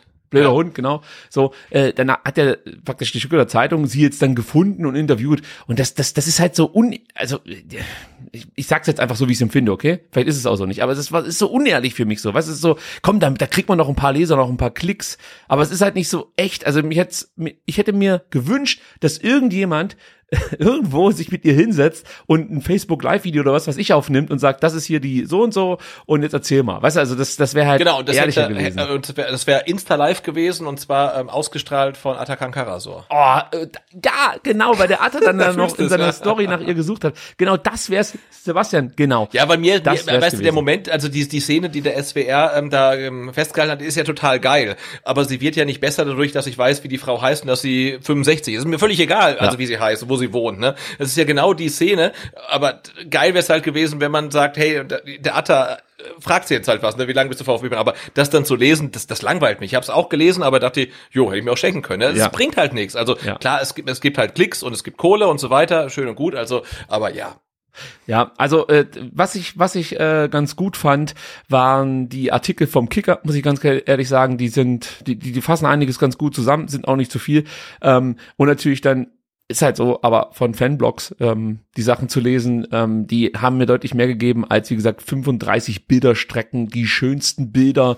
Du, ohne Witz habe ich mir auch gedacht, wenn ich die schönsten Bilder dieses Tages sehen will, dann gehe ich auf Imago und nicht auf mein VfB Mann, weil da sehe ich alle ja Bilder, oder, denn oder jedes auf, Bild auf, war auf schön. Instagram, ja. So, oder auf Instagram, genau, oder ich, ich, ich scrolle durch Twitter. So, das ist, das, das, das nervt mich halt einfach so ein Stück weit, dass ich dann äh, damit komplett überfrachtet werde. Ich weiß nicht, die haben, glaube ich, 60 Artikel veröffentlicht zum, äh, zu der ganzen Scheiße.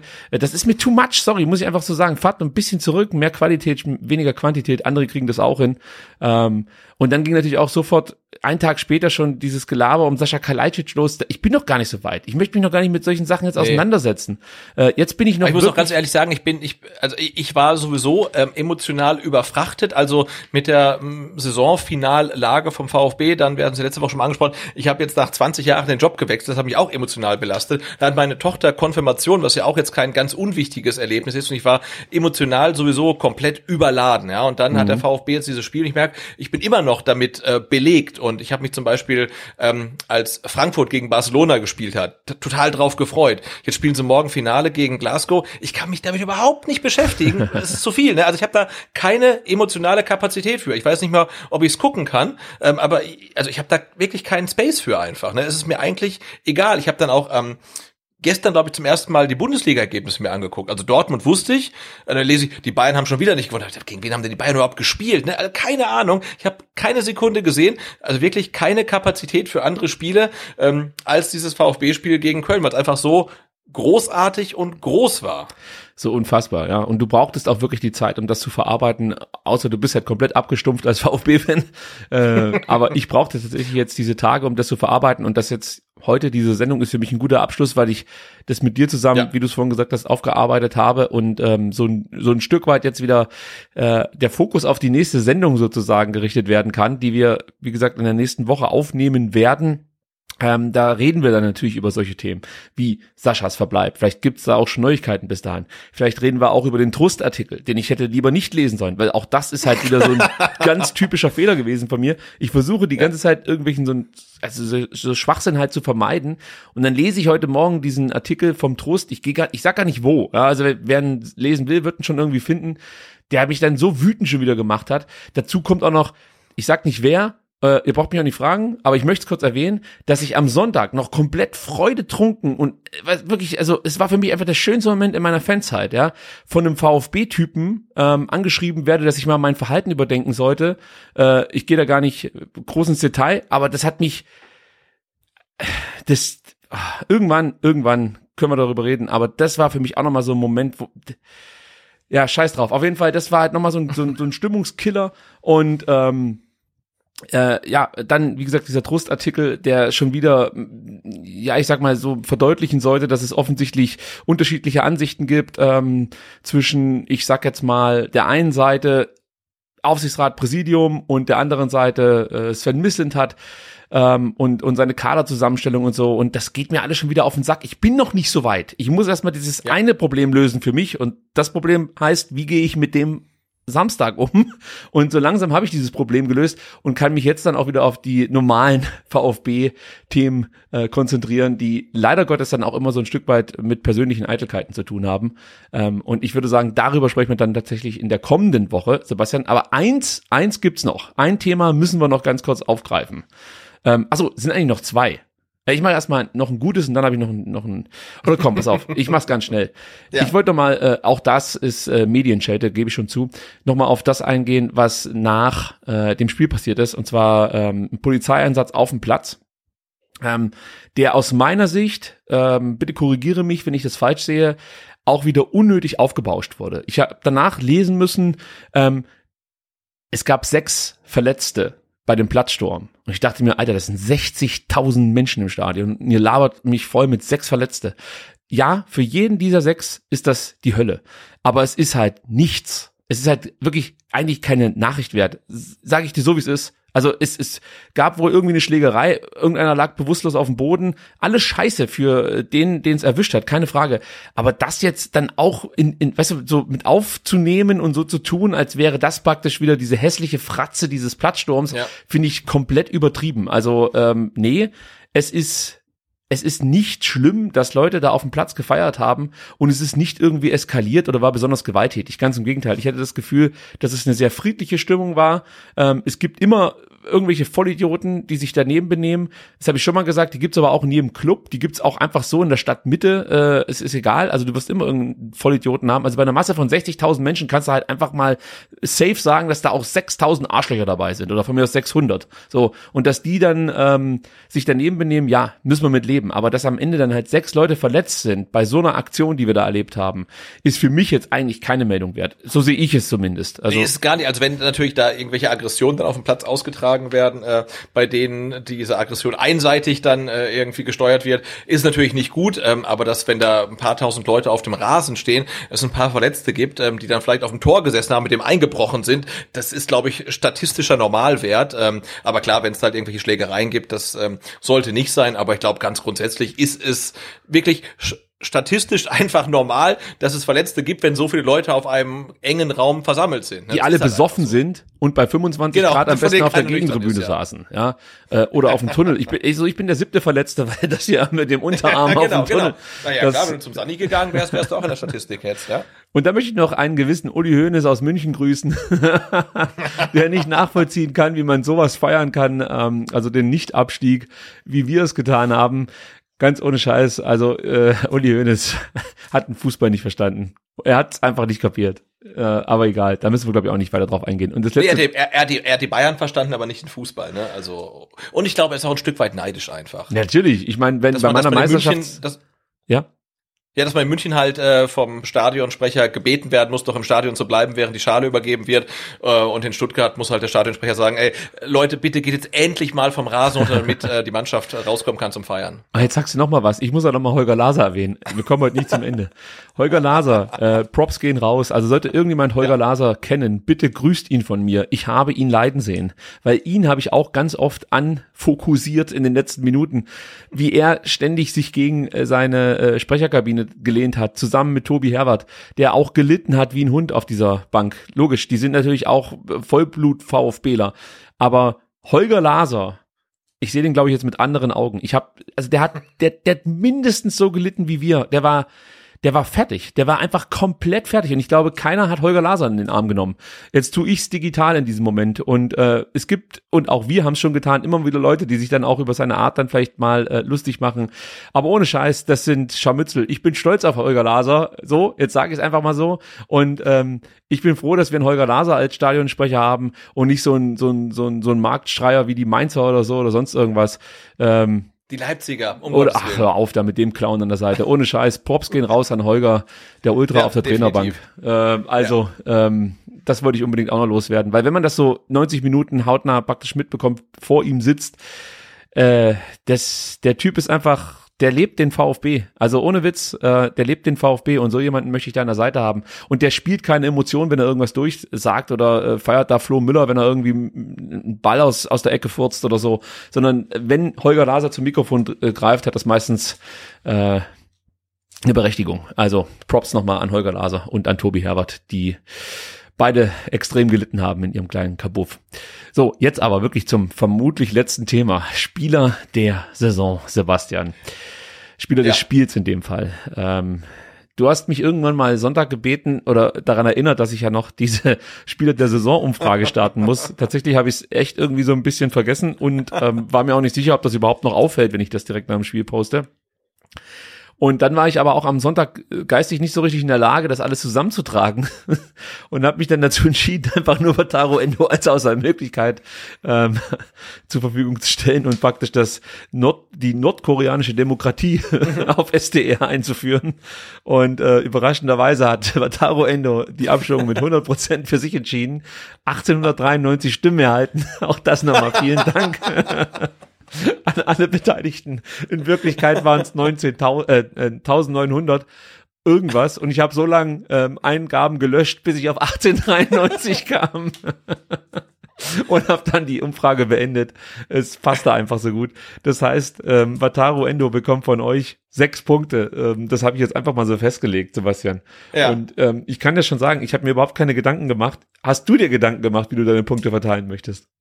Ja, absolut. Ich habe mir ähm, lange Gedanken gemacht, natürlich, ähm, wie ich die Punkte vergeben werde.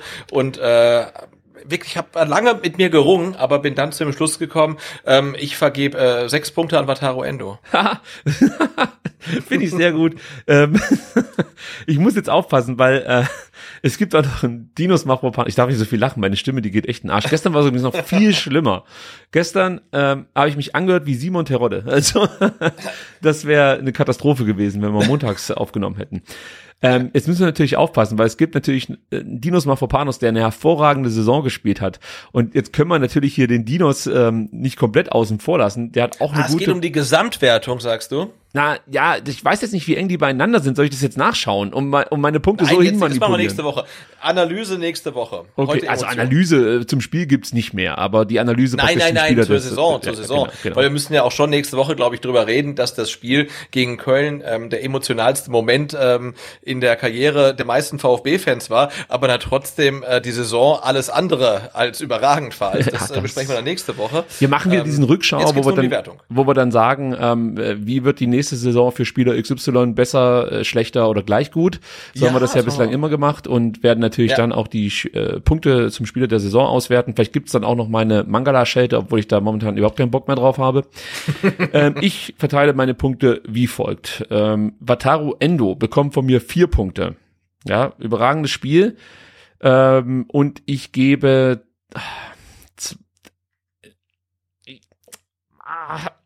ein Punkt an Sascha und ein Punkt an Dinos. Also ich, ich muss Sascha einen Punkt geben und Dinos Sascha war super. Auch. Also ja. ja, ja. Also die darf ich nicht vergessen. Und äh, ich bin mal gespannt, ob jetzt irgendwie Mafopanos aufgrund von einem Punkt dieses Rennen für sich entscheidet. wir werden es nächste Woche auflösen. Und ich glaube, Sebastian, dann sind wir durch. Ähm, es gibt natürlich noch tausend Themen, die wir hier besprechen könnten. Ja, ähm, ja, ja. Aber äh, wir wollten es heute einfach dabei belassen, dass wir wirklich nur über dieses Spiel sprechen, über diesen unvergessenen Moment. Wir haben ganz viel vergessen, wir haben ganz viele Leute jetzt nicht erwähnt, die wir getroffen haben. Äh, andere Leute aus Berlin, die ich auch noch getroffen habe, die übrigens einen Podcast von mir gehört haben, als es Podcasts gefühlt noch gar nicht in dieser in dieser äh, äh, iTunes Welt gab, als ich über Wrestling gesprochen habe. Auf der auf der Treppe zum mhm. Palm Beach wurde ich angesprochen, hey, ich habe dich schon gehört, als du mit Manu Thiele zusammen den Wrestling Podcast gemacht hast. Das war irgendwie 2009, ja, oder so. Und äh, das war auch nochmal ein toller Moment. Ich habe jetzt leider den Namen vergessen, tut mir leid. Ähm, und ich habe ich hab so viele tolle Menschen getroffen, ähm, gefühlt 60.000. Und äh, es, es war einfach ein unvergesslicher Moment. Vielen Dank dafür an alle, die irgendwie Teil daran hatten. Äh, wir werden noch ganz, ganz lange über dieses Spiel wahrscheinlich sprechen, aber auch ähm, ja. es in Erinnerung behalten. Und ich freue mich jetzt schon, Sebastian, das ist der letzte Diss in deine Richtung, dass ich jetzt äh, mir das ähm, Nicht-Abstiegstrikot gegönnt habe. Das hässlichste Nicht-Abstiegstrikot. Nach dem hässlichsten Meistertrikot habe ich jetzt das hässlichste Nicht-Abstiegstrikot. Und es ist ja, damit aber, legendär. Ich glaube, wenn jetzt, wenn jetzt unten, wenn es jetzt unter der Tür klingeln würde und da würde jemand stehen und sagen, guck mal, ich habe hier das Retro 92er Trikot, willst du es haben? Ich würde sagen, nee. Das gibt's doch wohl nicht. In diesem Trikot Nee, sind wir nicht abgestiegen. Ja, aber ich werde es, glaube ich, nicht als solch. Nee, ich, ich, also ich finde es nee. nee. Okay, es nicht sei, es, es sei, es sei so, wie es ist. Und ähm, ja, Geschmäcker sind verschieden, das ist ja auch Aber cool. was man auch ansprechen muss, das muss ich noch ganz kurz erwähnen, wir hatten in der letzten Folge gesagt, ähm, dass es das Timing von dem Trikot blöd war, weil es zu spät rausgekommen ist. Ja. Ähm, aber es waren unfassbar viele Leute mit dem Trikot im Stadion und ob es jetzt schön ist oder nicht und wie man das findet, ist ganz egal. Ähm, aber auch da Props an den VfB und vor allen Dingen an den Logistikdienstleister, die das halt wirklich in Rekordzeit noch ähm, rausgehauen haben, dass wirklich viele, viele Leute mit dem Ding im Stadion waren. Also das war wirklich großartig. Die 92er Meistermannschaft war auch im Stadion und vielleicht hat es tatsächlich dabei geholfen, dass der VfB ähm, das Ding gewonnen hat. Und wenn es so ist, äh, alles richtig gemacht. das, was du jetzt angesprochen hast, das reißt nochmal Wunden auf, denn ich habe das natürlich auch gesehen, dass viele mit dem Trikot im Stadion waren. Ich gehe davon aus, Und eins war nicht da, oder was? Nee, ich gehe auch davon aus, dass die meisten, die mit Stadion im Trikot waren, äh, das im Fanshop selbst abgeholt haben. Also es, diese Möglichkeit gibt's ja auch, dass du es im Fanshop Ja, aber ich hatte auf. Twitter gesehen, ähm, auf Twitter gesehen, dass es wohl tatsächlich auch noch rechtzeitig ähm, per ähm, Paket Das äh, ja Boten ausgeliefert. Aber wahrscheinlich kommt die Postkutsche in Bentlingen nur zweimal die Woche oder so. Naja, also äh, mir wurde heute äh, eine E-Mail zugesandt, dass jetzt das Trikot und der Trainingsunter äh, Unterzug, würde ich schon sagen, der Trainingsanzug unterwegs sind. So ist es richtig. Ah, okay. Äh, und vielleicht kann ich dann nächste Woche schon ähm, zumindest das Trikot präsentieren mit der 8, Matthias Sammer. Hab ich. Wa- wa- wahrscheinlich, wahrscheinlich hat der VfB, VfB so geplant, dass es halt dann rechtzeitig zur Relegation da ist. Wer hat jetzt die 8, Sebastian? Jetzt aktuell? Ja, weißt du's? Äh, keine. Es äh, ist nee, nicht so, es ist nicht so leicht, weil er hat nicht so oft gespielt. Ich hätte gesagt Mio. Ja, richtig. Der Mann, der uns den Punkt gegen Wolfsburg ähm, ja auch ein Stück weit beschert hat durch seine Flanke. Ja, der mit einer, mit einer, mit einer fancy Brille gefeiert hat. Also Ah, da waren sie aber. Darüber haben wir überhaupt nicht gesprochen. Enzo Mio, Feierkönig, dann auch noch Thiago Tomasch, der Hamada, auch Wahnsinn. Also im Feiern, also wenn sie nächste Saison so gut spielen, wie sie jetzt gefeiert haben, dann geht der VfB nach Europa. Gar keine Frage. Okay, wir beenden es hiermit und sagen an Es- dieser Stelle ganz herzlichen Dank auch an euch, dass ihr ähm, ja, Ja. so zahlreich zuschaut, zuhört. Ähm, es macht so viel Spaß für euch, Woche für Woche die Podcasts aufzunehmen. Ähm, ich habe heute gesagt, ich würde es auch für sechs machen. Ist natürlich schöner, dass es ein paar mehr sind, aber es ist einfach großartig. Also äh, ich, ich bin euch so dankbar und ich hoffe, ihr nehmt es uns nicht übel, dass wir jetzt nicht analytisch über dieses Spiel gesprochen haben, aber ich kann mir nicht vorstellen, dass jemand zu Hause sitzt und sich denkt, hoffentlich rollen sie das Spiel wirklich mal analytisch von Szene 1 bis Szene so und so auf. Äh, wir haben es so gemacht. Ähm, nächste Woche die große Saisonanalyse. Danke fürs Zuhören. Danke, dass ihr an unserer Seite seid. Ähm, ja, bis nächste Woche. Sebastian, ich gehe wieder. Tschüss. Ja, macht's gut. Ciao. Ich jetzt auch raus. Macht's gut.